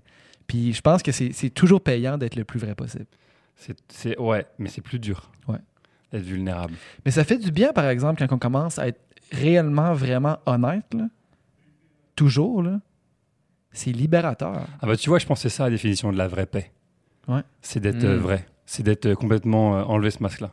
C'est là où tu es libéré, je pense. On se sent tellement bien à ce moment-là. Ouais. Si tu arrives à faire ça, t'as plus de, t'as plus de poids, t'as plus de, c'est plus lourd. C'est, je suis ça. Aime-le, aime-le pas, mais moi je suis ça. Fait que je pense que c'est ça la vraie Ouais. paix. Je pense c'est la définition de la paix d'ailleurs. Euh, euh, pour moi, c'est ça. C'est être complètement euh, soi. Mais c'est pas facile. Puis après ça, ça veut pas dire d'arrêter d'essayer de s'améliorer puis de, de, de- de- d'être une meilleure personne. Mais il faut aussi, c'est ça, accepter ce qu'on est aujourd'hui en ce moment. Parce que, tu sais, j'ai, aussi de la difficulté avec le discours, ben, ah ben moi, je suis le même, fait que c'est ça. Tu sais, genre, mettons, quand quelqu'un reproche quelque chose, dis, oui, moi, je suis le même. Mais moi, je suis le même. Non, mais en fait, Des euh, fois, c'est, une manière de dire, j'ai, pas l'intention d'essayer de m'améliorer. Ça, ça, ça peut être, ça peut être tannant aussi. J'ai aussi de la misère avec ça. Mais, euh, je, pense- je pense pas qu'on puisse, euh, pour reprendre ce que tu dis, on, on- on- s'améliorer. Tu peux pas changer ce que t'es. T'es, t'es plein de choses, Ouais. autant belles que moins belles. Tu peux par contre choisir de pas les exprimer. Mettons, toi, dans la vie, t'es manipulateur. Ok? Absolument. T'es-tu manipulateur? Non, ben, je, je pense pas. Bon, mettons, t'es manipulateur. Et, euh, et c'est partie de toi. Tu peux pas l'enlever. Tu peux pas arrêter que la le, le côté manipulateur disparaisse de toi. Je pense qu'il n'y a aucune manière d'essayer de corriger, de- d'amoindrir ce trait-là. Non, tu peux juste décider de pas l'exprimer. Tu peux dire là, je me vois être manipulateur. Ben, je, je veux pas être ça. Moi, je veux pas être un manipulateur. Hmm. Fait que tu dis juste, j'exprime pas cette partie-là de moi. Mais tu peux pas l'enlever de toi. Comme un alcoolique qui reste alcoolique, mais qui, qui, qui arrête de boire, qui ne boit plus jamais. Euh, Mais moi, j'ai l'impression que tu peux modifier à la longue, à force de, de ne plus être ça. J'ai l'impression que tu peux tricker ton cerveau à ne plus l'être. Tu deviens ça. À un moment donné, euh, quand, quand dans tes propres comportements, puis aussi dans le regard de tous, tu n'es pas, t'es pas certaine, une chose, l'es-tu vraiment encore? Bah, je pense que ça fait encore partie de toi. C'est ce que tu as, arrêté Mm. de l'exprimer. Tu te Mm. dis, moi, je veux pas être cet être humain-là. Je veux pas être un gars qui manipule. Même si ça fait partie de moi. Mais tout fait partie de nous, dans le fond. Bah, tout, je sais pas si on a toutes les qualités de tout le monde. Je pense qu'on a tous beaucoup de qualités et on a beaucoup de qualités et de défauts en commun. mais on n'a pas tous tout, je pense pas. Mhm. Mais on a tous, euh, je sais pas moi, 1000, 1000 qualités défauts, mais je pense pas qu'on puisse les, les enlever de nous. Je pense Mhm. pas que tu puisses. euh, quand on dit travailler sur nous, c'est je pense d'essayer de l'exprimer ou non, mais tu pourras pas le. C'est marrant parce que à chaque fois que je dis quelque chose, souvent je fais un petit sourire de toi. Il y a un petit. Je sais pas ce que c'est, j'arrive pas à déterminer ce que c'est. Il n'y a aucun jugement en ce moment. non, de- de- depuis le début, j'essaie de comprendre ce que c'est. C'est quoi le, le sourire? Mais vraiment. non, a- mais là, j'ai une idée de question que je voulais te poser, puis Ok. ça m'a fait sourire. Ok, ok, ok, parce que des fois, je me demande, depuis des, des- des fois, j'ai des choses, puis je te vois avec le petit sourire, et je me dis, est-ce qu'il y croit pas? Est-ce qu'il trouve ça bizarre? Non, non, mais euh, je je suis là, là, je suis avec toi. Il n'y a aucun jugement, puis il n'y a aucune. euh, Non, non, mais tu pourrais y avoir du jugement. Et justement, ça m'intéresserait d'aller voir ce qu'il y a euh, dans ça. Mais la question qui, qui, qui euh, je voulais-tu finir ton idée, excuse-moi Ouais, enfin, c'est- bon, c'est simple. Tu, tu peux pas, tu peux pas enlever ça, c'est tout. Tu peux juste euh, décider de pas l'exprimer, je pense, c'est tout. J'allais juste te demander, euh, toi, Jérémy, c'est quoi les, les, les choses que, que tu essaies de, de- d'arrêter d'exprimer, tes défauts, que tu veux plus exprimer? Bah, euh, non, mais ça, je suis des manipulateurs. Moi, je suis un manipulateur. Moi, je suis un très grand manipulateur. C'est vrai? Bah oui. Depuis que j'ai- oui, ben oui. de- depuis que Évidemment. Mais non, mais tu sais, avant, je voulais pas reconnaître ces choses-là, mais, mais sais, En relation amoureuse ou en relation avec le public Non, ou- en général. Ok. Mais un enfant de deux ans est manipulateur. Moi, j'ai commencé à manipuler, je devais avoir deux ans. Ouais. Tu pleures, ta maman, tu vois qu'elle te donne quelque chose. Ah, je viens de comprendre que quand je pleure, j'ai quelque chose. Je viens de comprendre la manipulation. Mhm. On est tous très forts là-dedans. Et je pense que des fois, tu manipules, tu t'en rends pas compte. Tu dis une chose pour avoir quelque chose d'autre, tu dis un compliment pour avoir de l'amour en échange, tu fais quelque chose parce que tu sais que ça va être stratégique. Ça, c'est de la manipulation. Et euh, moi, je la vois chez des dizaines et des dizaines de gens. Moi, je suis manipulateur, en général, avec ma, avec ma blonde, avec euh, le public, avec euh, mes amis. Je suis manipulateur. Mhm. Mais, mais c'est pas négatif d'être manipulateur. Souvent, on voit des mots, puis on se dit c'est c'est négatif. Je suis pas en train de dire je suis un violeur. Je suis en train de dire je suis manipulateur. c'est complètement différent. Et à la limite, ça peut être une qualité. Des fois, manipuler pour quelque chose de bien, ça peut être ça, ça peut être bien. Mettons, là, mettons là, quelqu'un braque une banque. C'est moi qu'il faut qu'il euh, qu'il l'appelle pour euh, négocier. Bon, c'est jamais encore arrivé. Mais mettons que ça arrive. Mettons que Ils ça vont arrive. t'appeler pour toi. la- Ils vont Pour dire Jérémy. l'instant, je m'en sers juste pour des trucs qui me bénéficient à moi. Si Non, ça mais- arrive, ils vont dire c'est qui le plus grand manipulateur au Québec? Jérémy Jérémy Demé, Demé. on va l'appeler. Non, mais c'est juste que des fois, je me vois être ça, ou des fois, ma blonde me remarque, là, t'es en train de me manipuler. Ah ouais, c'est vrai. Et j'arrête. Ouais. Mais le fait que tu es capable de le nommer, c'est quand même. Tu as beaucoup de chemin parcouru, parcouru parce que les plus grands manipulateurs vont toujours nier l'être. Ouais, pourtant, tu le vois, c'est évident. Moi, Ben les oui, manipulateurs, les, je plus, les les vois. plus, les plus grands, c'est, ça, ça pue au nez, là. C'est- je veux dire, on le voit tout de suite. Mais ils vont jamais. Puis tu sais, des fois, c'est pas. On voit ça négatif, mais des fois, c'est avec tes amis, avec ta blonde, avec. euh, avec euh, c'est- pas forcément négatif, hein, être manipulateur. Tu peux être manipulateur, euh, pas méchant, là. Ça peut être, on parle entre nous, puis j'arrive à, faire dire quelque chose, ou je veux avoir raison, donc je dis quelque chose pour que tu dises quelque chose. Puis voilà, je viens, je viens de te manipuler. Il n'y a rien de. Tu vois, d'absolument méchant ou négatif ou euh, condamnable. C'est juste une qualité ou un défaut comme un autre. J'en ai plein. ouais. Je suis impulsif. euh, des fois, je suis très rationnel. Des fois, je suis complètement euh, rouge. Des fois, je suis. tu sais, des, des fois, je suis dans quelque chose, je fonce dans quelque chose sans, sans faire euh, gris. Il n'y a pas gris ou blanc. Moi, il y a, y a- y blanc ou noir. Mhm. Je suis pas nuancé. Fait que j'ai plein de choses comme ça. Des fois, je suis très égocentrique. J'en ai un million de, de- de choses comme ça. Et puis après, c'est est-ce que je veux ou pas être cette personne-là? Mhm. Si la réponse est non, bah alors j'arrête de l'exprimer. Si la réponse est oui, bah alors vas-y, je l'utilise. Et des fois, j'aime ça utiliser la manipulation. Des fois, elle me sert pour, pour, pour des choses et, et je suis bon là-dedans, et bah pourquoi pas. Et des fois, je le nomme. Je dis, tu vois, là, je t'ai manipulé. et puis comme ça, c'est sincère, c'est clair. C'est moi, je me reconnais. Tant que je me mens pas à moi, tu vois, mentir aux autres, j'ai encore le droit. Ouais. J'ai le droit de mentir. Ouais, Des fois, je suis menteur. Des fois, je mens aux autres. Qui ment pas? Alors là, qui n'a jamais menti Les gars, Ça, qui n'a jamais menti? Personne. Donc des fois, je suis menteur. Mais au moins, moi, je sais que je mens. Je me le dis. Là, je suis en train de mentir. Là, je suis vraiment en train de mentir. Fait que moi, à moi, je me mens pas. Je mens encore aux autres. Mais à moi, je me dis, non, là, j'ai été, là, j'ai été menteur. Mm. Tu vois? Et Ouais. si au moins j'arrive à me dire la vérité à moi, si j'arrive à dire, moi, je me trahirai plus moi, Mhm. c'est déjà un bon, un bon début, tu vois? Après, j'ai le droit de te manipuler, j'ai le droit de te mentir, j'ai le droit de faire ce que je veux, à la limite, tant que je fais pas de mal et que. Mais j'ai envie de me dire la vérité à moi, ouais. Un maximum. J'ai envie d'être conscient, en fait. Je pense que c'est c'est un peu comme le véganisme. Tu sais, à dire euh, j'arrête de manger de la viande, c'est finalement devenir conscient. C'est ça, être plus conscient. Ouais. Plus conscient de ce que je mange, de ce que je dis, de ce que je fais. Prise de conscience. Prise de conscience, c'est ça, finalement, euh, la sagesse que n'importe quel être humain prend en vieillissant.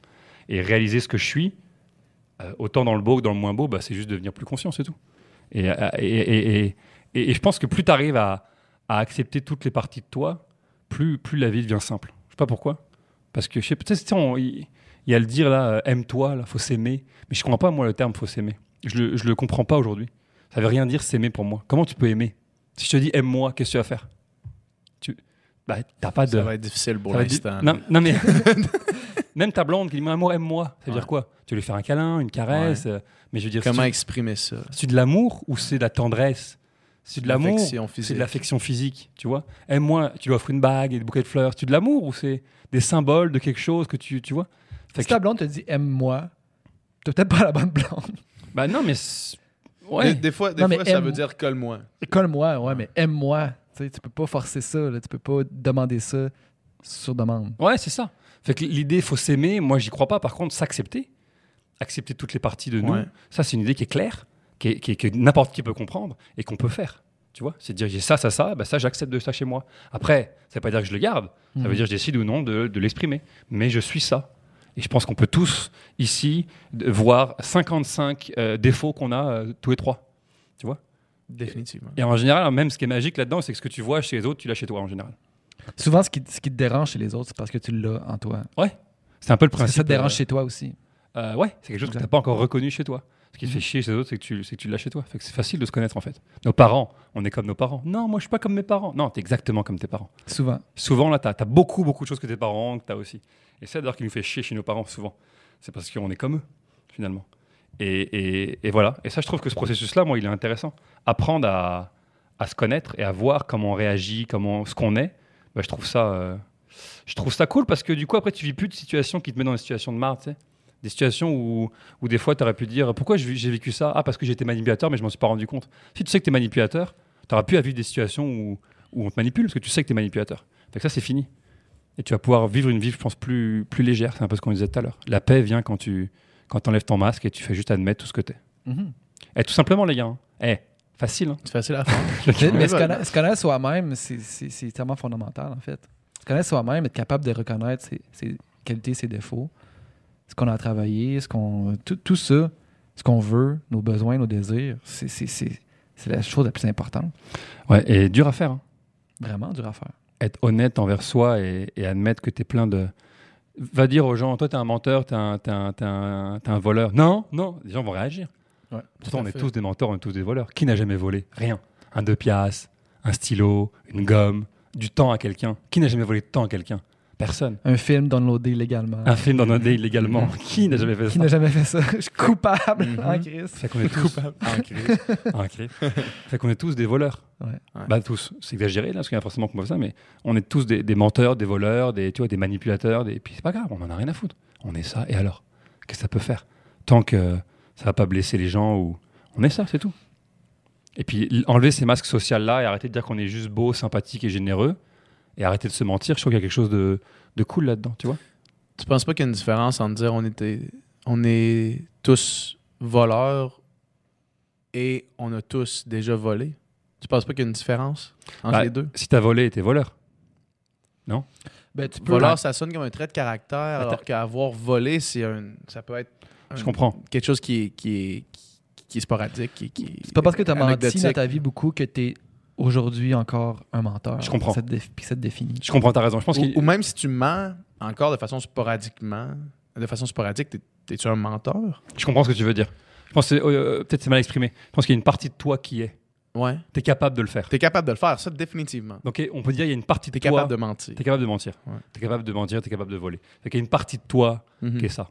Mhm. Elle est minime, mais elle est là. Mhm. Ça, c'est peut-être plus. Ouais. De dire que exact. T'es un menteur. T'es peut-être pas ça. Il y a une partie de toi, il y a une partie de moi qui est menteur. Ouais. Il y a une partie de moi qui est voleur. Il y a une partie de moi qui est. Tu vois. Puis on en a un. Puis on choisit les parties de nous qu'on met de l'avant, Puis on, on- on- voilà. puis qu'on veut être, Et puis qu'on veut être. lesquels on laisse de côté.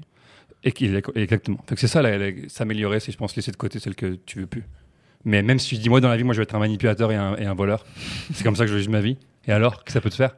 Eh ben t'as le droit, finalement. Puis au moins t'es honnête, puis tu le fais. T'as t'as le droit, mais tu sais, je pense que ultimement, une vie bonne, c'est une vie justement qui fait pas de mal aux gens autour de toi. Puis la manipulation et le vol et tout ça, ça cause souvent mal à autrui, là, tu sais. Euh, Fait que, tu sais, ouais. moi, je pense que peu, genre, tes qualités, tes défauts, peu importe, ou ce que tu décides de faire dans ta vie, peu importe, genre, j'en ai rien à- Si si tu tripes sur whatever, j'en ai rien à colisser du moment où est-ce que tu fais pas de mal aux gens autour de toi. Ouais. Puis c'est ça. Puis la manipulation et le mensonge sont, Souvent. ont souvent ces conséquences-là. Non. Eh, le nombre de fois où je manipule des gens, ça n'a aucune conséquence. Le mensonge, ça n'a pas tout le temps des conséquences. Le mensonge, ça peut même avoir des conséquences positives Ben, sur les gens le, autour le de toi. mensonge, la conséquence que ça a, puis la personne ne s'en rend même pas compte, c'est que si tu dis pas la vérité ou si tu caches la vérité à quelqu'un, tu l'empêches de prendre une décision éclairée avec toutes les bonnes informations. Si tu caches une information à ta blonde ou si tu. euh, juste un petit mensonge à quelqu'un pour en retirer quelque chose, ben, cette personne-là n'a pas pu euh, prendre le- faire le choix par rapport à la, la- la- la La réalité objective. là. Ouais. Fait que tu lui as enlevé cette liberté-là. Tu as enlevé la liberté à quelqu'un d'avoir la pleine connaissance sur une situation. Ouais, puis après, tu dis, bah, j'ai- je t'ai menti. Là-dessus, je t'ai menti. Ben, euh, si tu lui dis, tu t'as démenti. je t'ai démenti. Tu dis, moi, je suis 100% honnête. À chaque fois que je mange, je le dis. voilà. Non, mais tu sais, euh, t'es- t'as raison. Je suis, je suis d'accord et pas d'accord dans le sens où, oui, la manipulation peut faire mal ou la manipulation peut avoir aucune conséquence. Si en tant qu'humoriste, tu dis, Hey, ce soir, vous étiez le meilleur public de toute ma carrière. Ouais. C'est un mensonge et de la Et manipulation. t'as besoin de ta manipulation, Et tu le dis après. Non, non, j'ai dit ça hier aussi. Quand tu viens leur, leur mentir, les manipuler, et après tu leur dis la vérité, mais t'as blessé personne. Mais tu penses-tu qu'à m'amener à la longue, les gens peuvent le flairer, ça?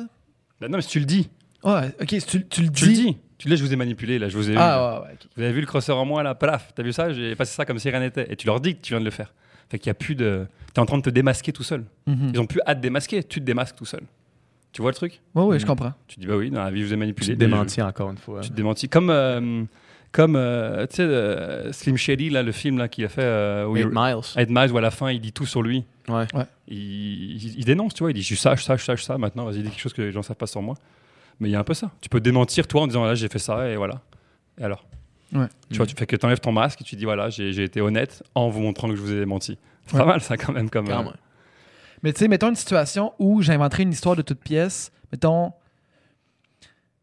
euh, je, je vais pas prendre ça comme exemple. je- mais, mais admettons là, un monde où l'histoire que ton père est mort quand tu avais 8 ans était une invention de toute pièce. Puis Ouais.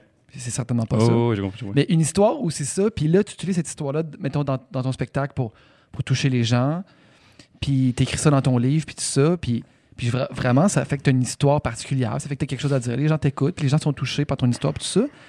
Puis là, puis toi, tu te dis, toi, tu te rationalises en te disant, oui, mais peu importe si c'est vrai ou pas vrai, les gens sont touchés, ça fait réfléchir les gens, ça fait grandir Mhm. les gens, donc c'est pas vraiment important si c'est vrai ou non.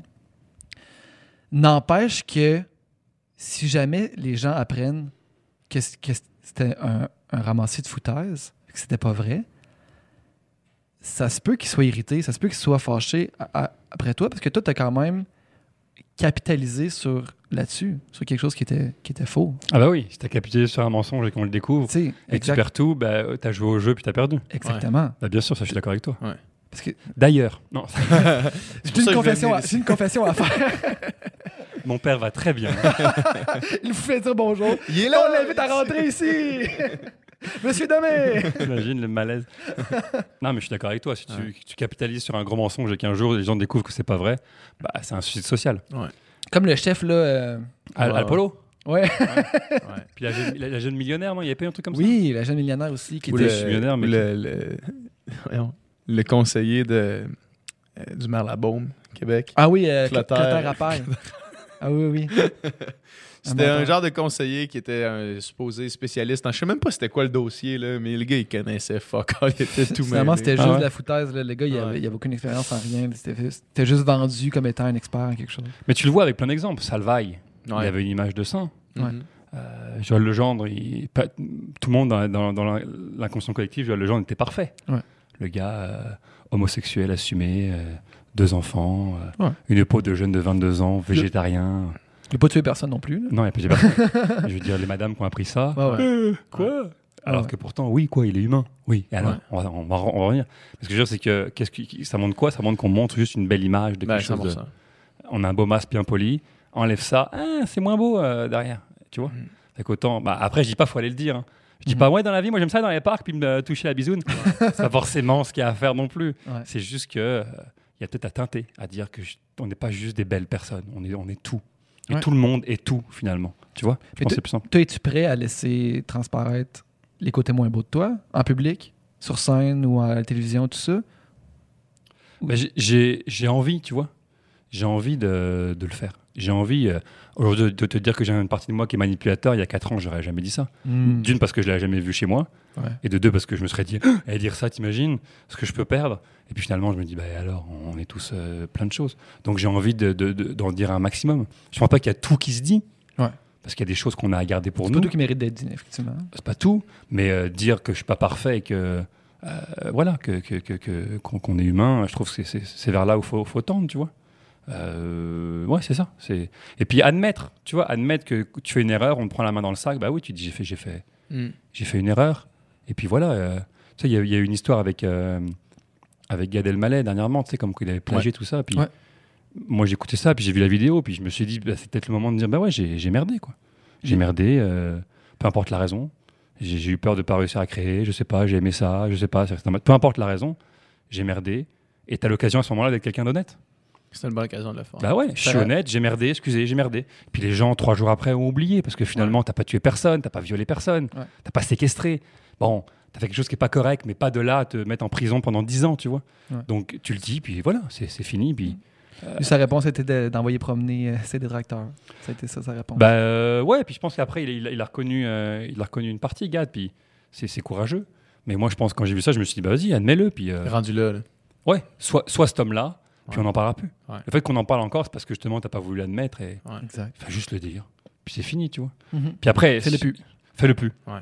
Fais-le plus. Puis euh, tu vois, euh, justement, j'a- j'avais entendu Rachid qui est venu sur votre podcast, c'est comme ça que j'ai découvert ça. Il, Ouais. il, euh, il a dit voilà, moi j'ai merdé il y a quelques années, Ouais. j'étais un peu arrogant, je fais ci, je fais ça. Bah génial. Tu viens de dire que, que tu as merdé. C'est fait. C'est fait, j'ai Mhm. merdé, je, je reconnais, je m'excuse, maintenant je veux devenir une personne plus, plus cool. Bah voilà. Qui n'a jamais merdé Qui n'a, tu vois C'est c'est ça qui est, qui est cool, je trouve. Ouais. C'est de se dire, bah, on, on est humain finalement. Effectivement, puis, mais c'est ça. Mais si tu veux te pardonner, il faut que, faut que toi-même Bah ouais. admettes tes torts. tu te repentis et tu te dis bah, j'ai merdé. Ouais. Et puis après, tu as le droit de pas m'aimer, mais au moins voilà, j'ai j'ai été honnête, je t'ai dit la vérité. Et je trouve ça beau à la limite, tu vois, d'enlever ce truc-là, Mm. d'arrêter de faire semblant. C'est pas facile, hein, parce qu'on a, on a grandi en disant euh, euh, si je suis gentil, je suis sympa, je suis machin, je vais me faire aimer. C'est comme ça qu'on a été éduqué. Sois gentil, tu sais, pour mériter l'amour de nos parents, fallait être gentil, fallait avoir des bonnes notes, fallait euh, être sage, fallait pas, parler fort. Tu vois, Mhm. c'est là où nos parents nous aimaient. Si on criait, qu'on n'avait pas des bonnes notes, d'un coup on se faisait engueuler. Fait qu'on a appris à, à être des bonnes personnes. On a appris à se faire aimer en étant des bonnes personnes. Alors qu'on n'est pas des bonnes personnes. On est des êtres humains avec du beau et du moins beau. Et je pense que c'est en montrant le- les deux qu'on découvre la paix. En disant, euh, bah, je suis, des fois je suis une belle personne, des fois je suis moins beau et je m'excuse quand je suis moins beau. Mais des fois ça m'arrive. Mhm. Je trouve ça cool, tu vois. Plus léger. Surtout Tout à dans, euh, dans, dans le showbiz, je pense. La vulnérabilité, c'est la clé de l'invulnérabilité. Oh. Vas-y, tu cherches? La vulnérabilité, Ouais. c'est la clé de l'invulnérabilité. Parce qu'une fois que tu as tout dit, on peut plus rien dire sur toi. Ouais. t'es invincible. Mm. J'ai dit ça, ça, ça, ça. Qu'est-ce que tu vas dire sur moi maintenant? Vas-y. Ouais. Tu peux rien faire. J'ai tout dit. J'ai tout fait, j'ai tout montré. Mhm. Je suis intouchable. Je dis pas moi, hein, euh, je dis Ouais. Je comprends. quand tu peux plus, tu peux plus te faire coincer, rendu là. Bah ouais, puis c'est même plus une histoire de je vais me faire coincer ou pas, c'est voici ce que je suis. Ouais. Aime-moi, aime-moi pas, Qu'est-ce que tu veux dire? mais voici ce que je suis. Ouais. Tu vois? Voici le menu. Après, euh, t'as le droit de pas l'aimer. hein. Mm. Ça, c'est chacun son truc. Super conversation Merci les gars. aujourd'hui. avec As-tu un spectacle ces temps-ci? J'ai, euh, je termine ma tournée fin janvier. Ok. Et ensuite, Si les avoir- gens veulent plus de toi, qu'est-ce qui se passe? S'ils veulent plus de moi, j'habite au. Mon numéro de téléphone. Mon numéro de téléphone est là. Non, euh, j'ai un Facebook, j'ai un Instagram. Et euh, j'aime bien parler beaucoup dans le micro. Ah ouais, là, on est rendu Euh, proche. Et voilà. Et puis, euh, et puis, et puis voilà. Qu'est-ce que je peux vous dire d'autre? Je sais pas. Si t'as des choses à plugger, Ah non, non, bah, tu sais, les- les gens qui veulent se renseigner, il y a un show, puis j'ai deux, trois petits livres que j'ai écrits comme ça en Deux, euh, qui se vendent un peu partout. euh. qui sont encore dans les tops de Renaud Bré. Je suis allé au Renaud Bré euh, en fin de semaine. Ils sont encore là? J'ai lu la liste, je te l'ai dit tantôt. C'est magique, ça. J'ai vu, le... j'ai vu en arrivant euh, Traîner ici. ouais. traîner ici. Je l'ai subtilement laissé traîner.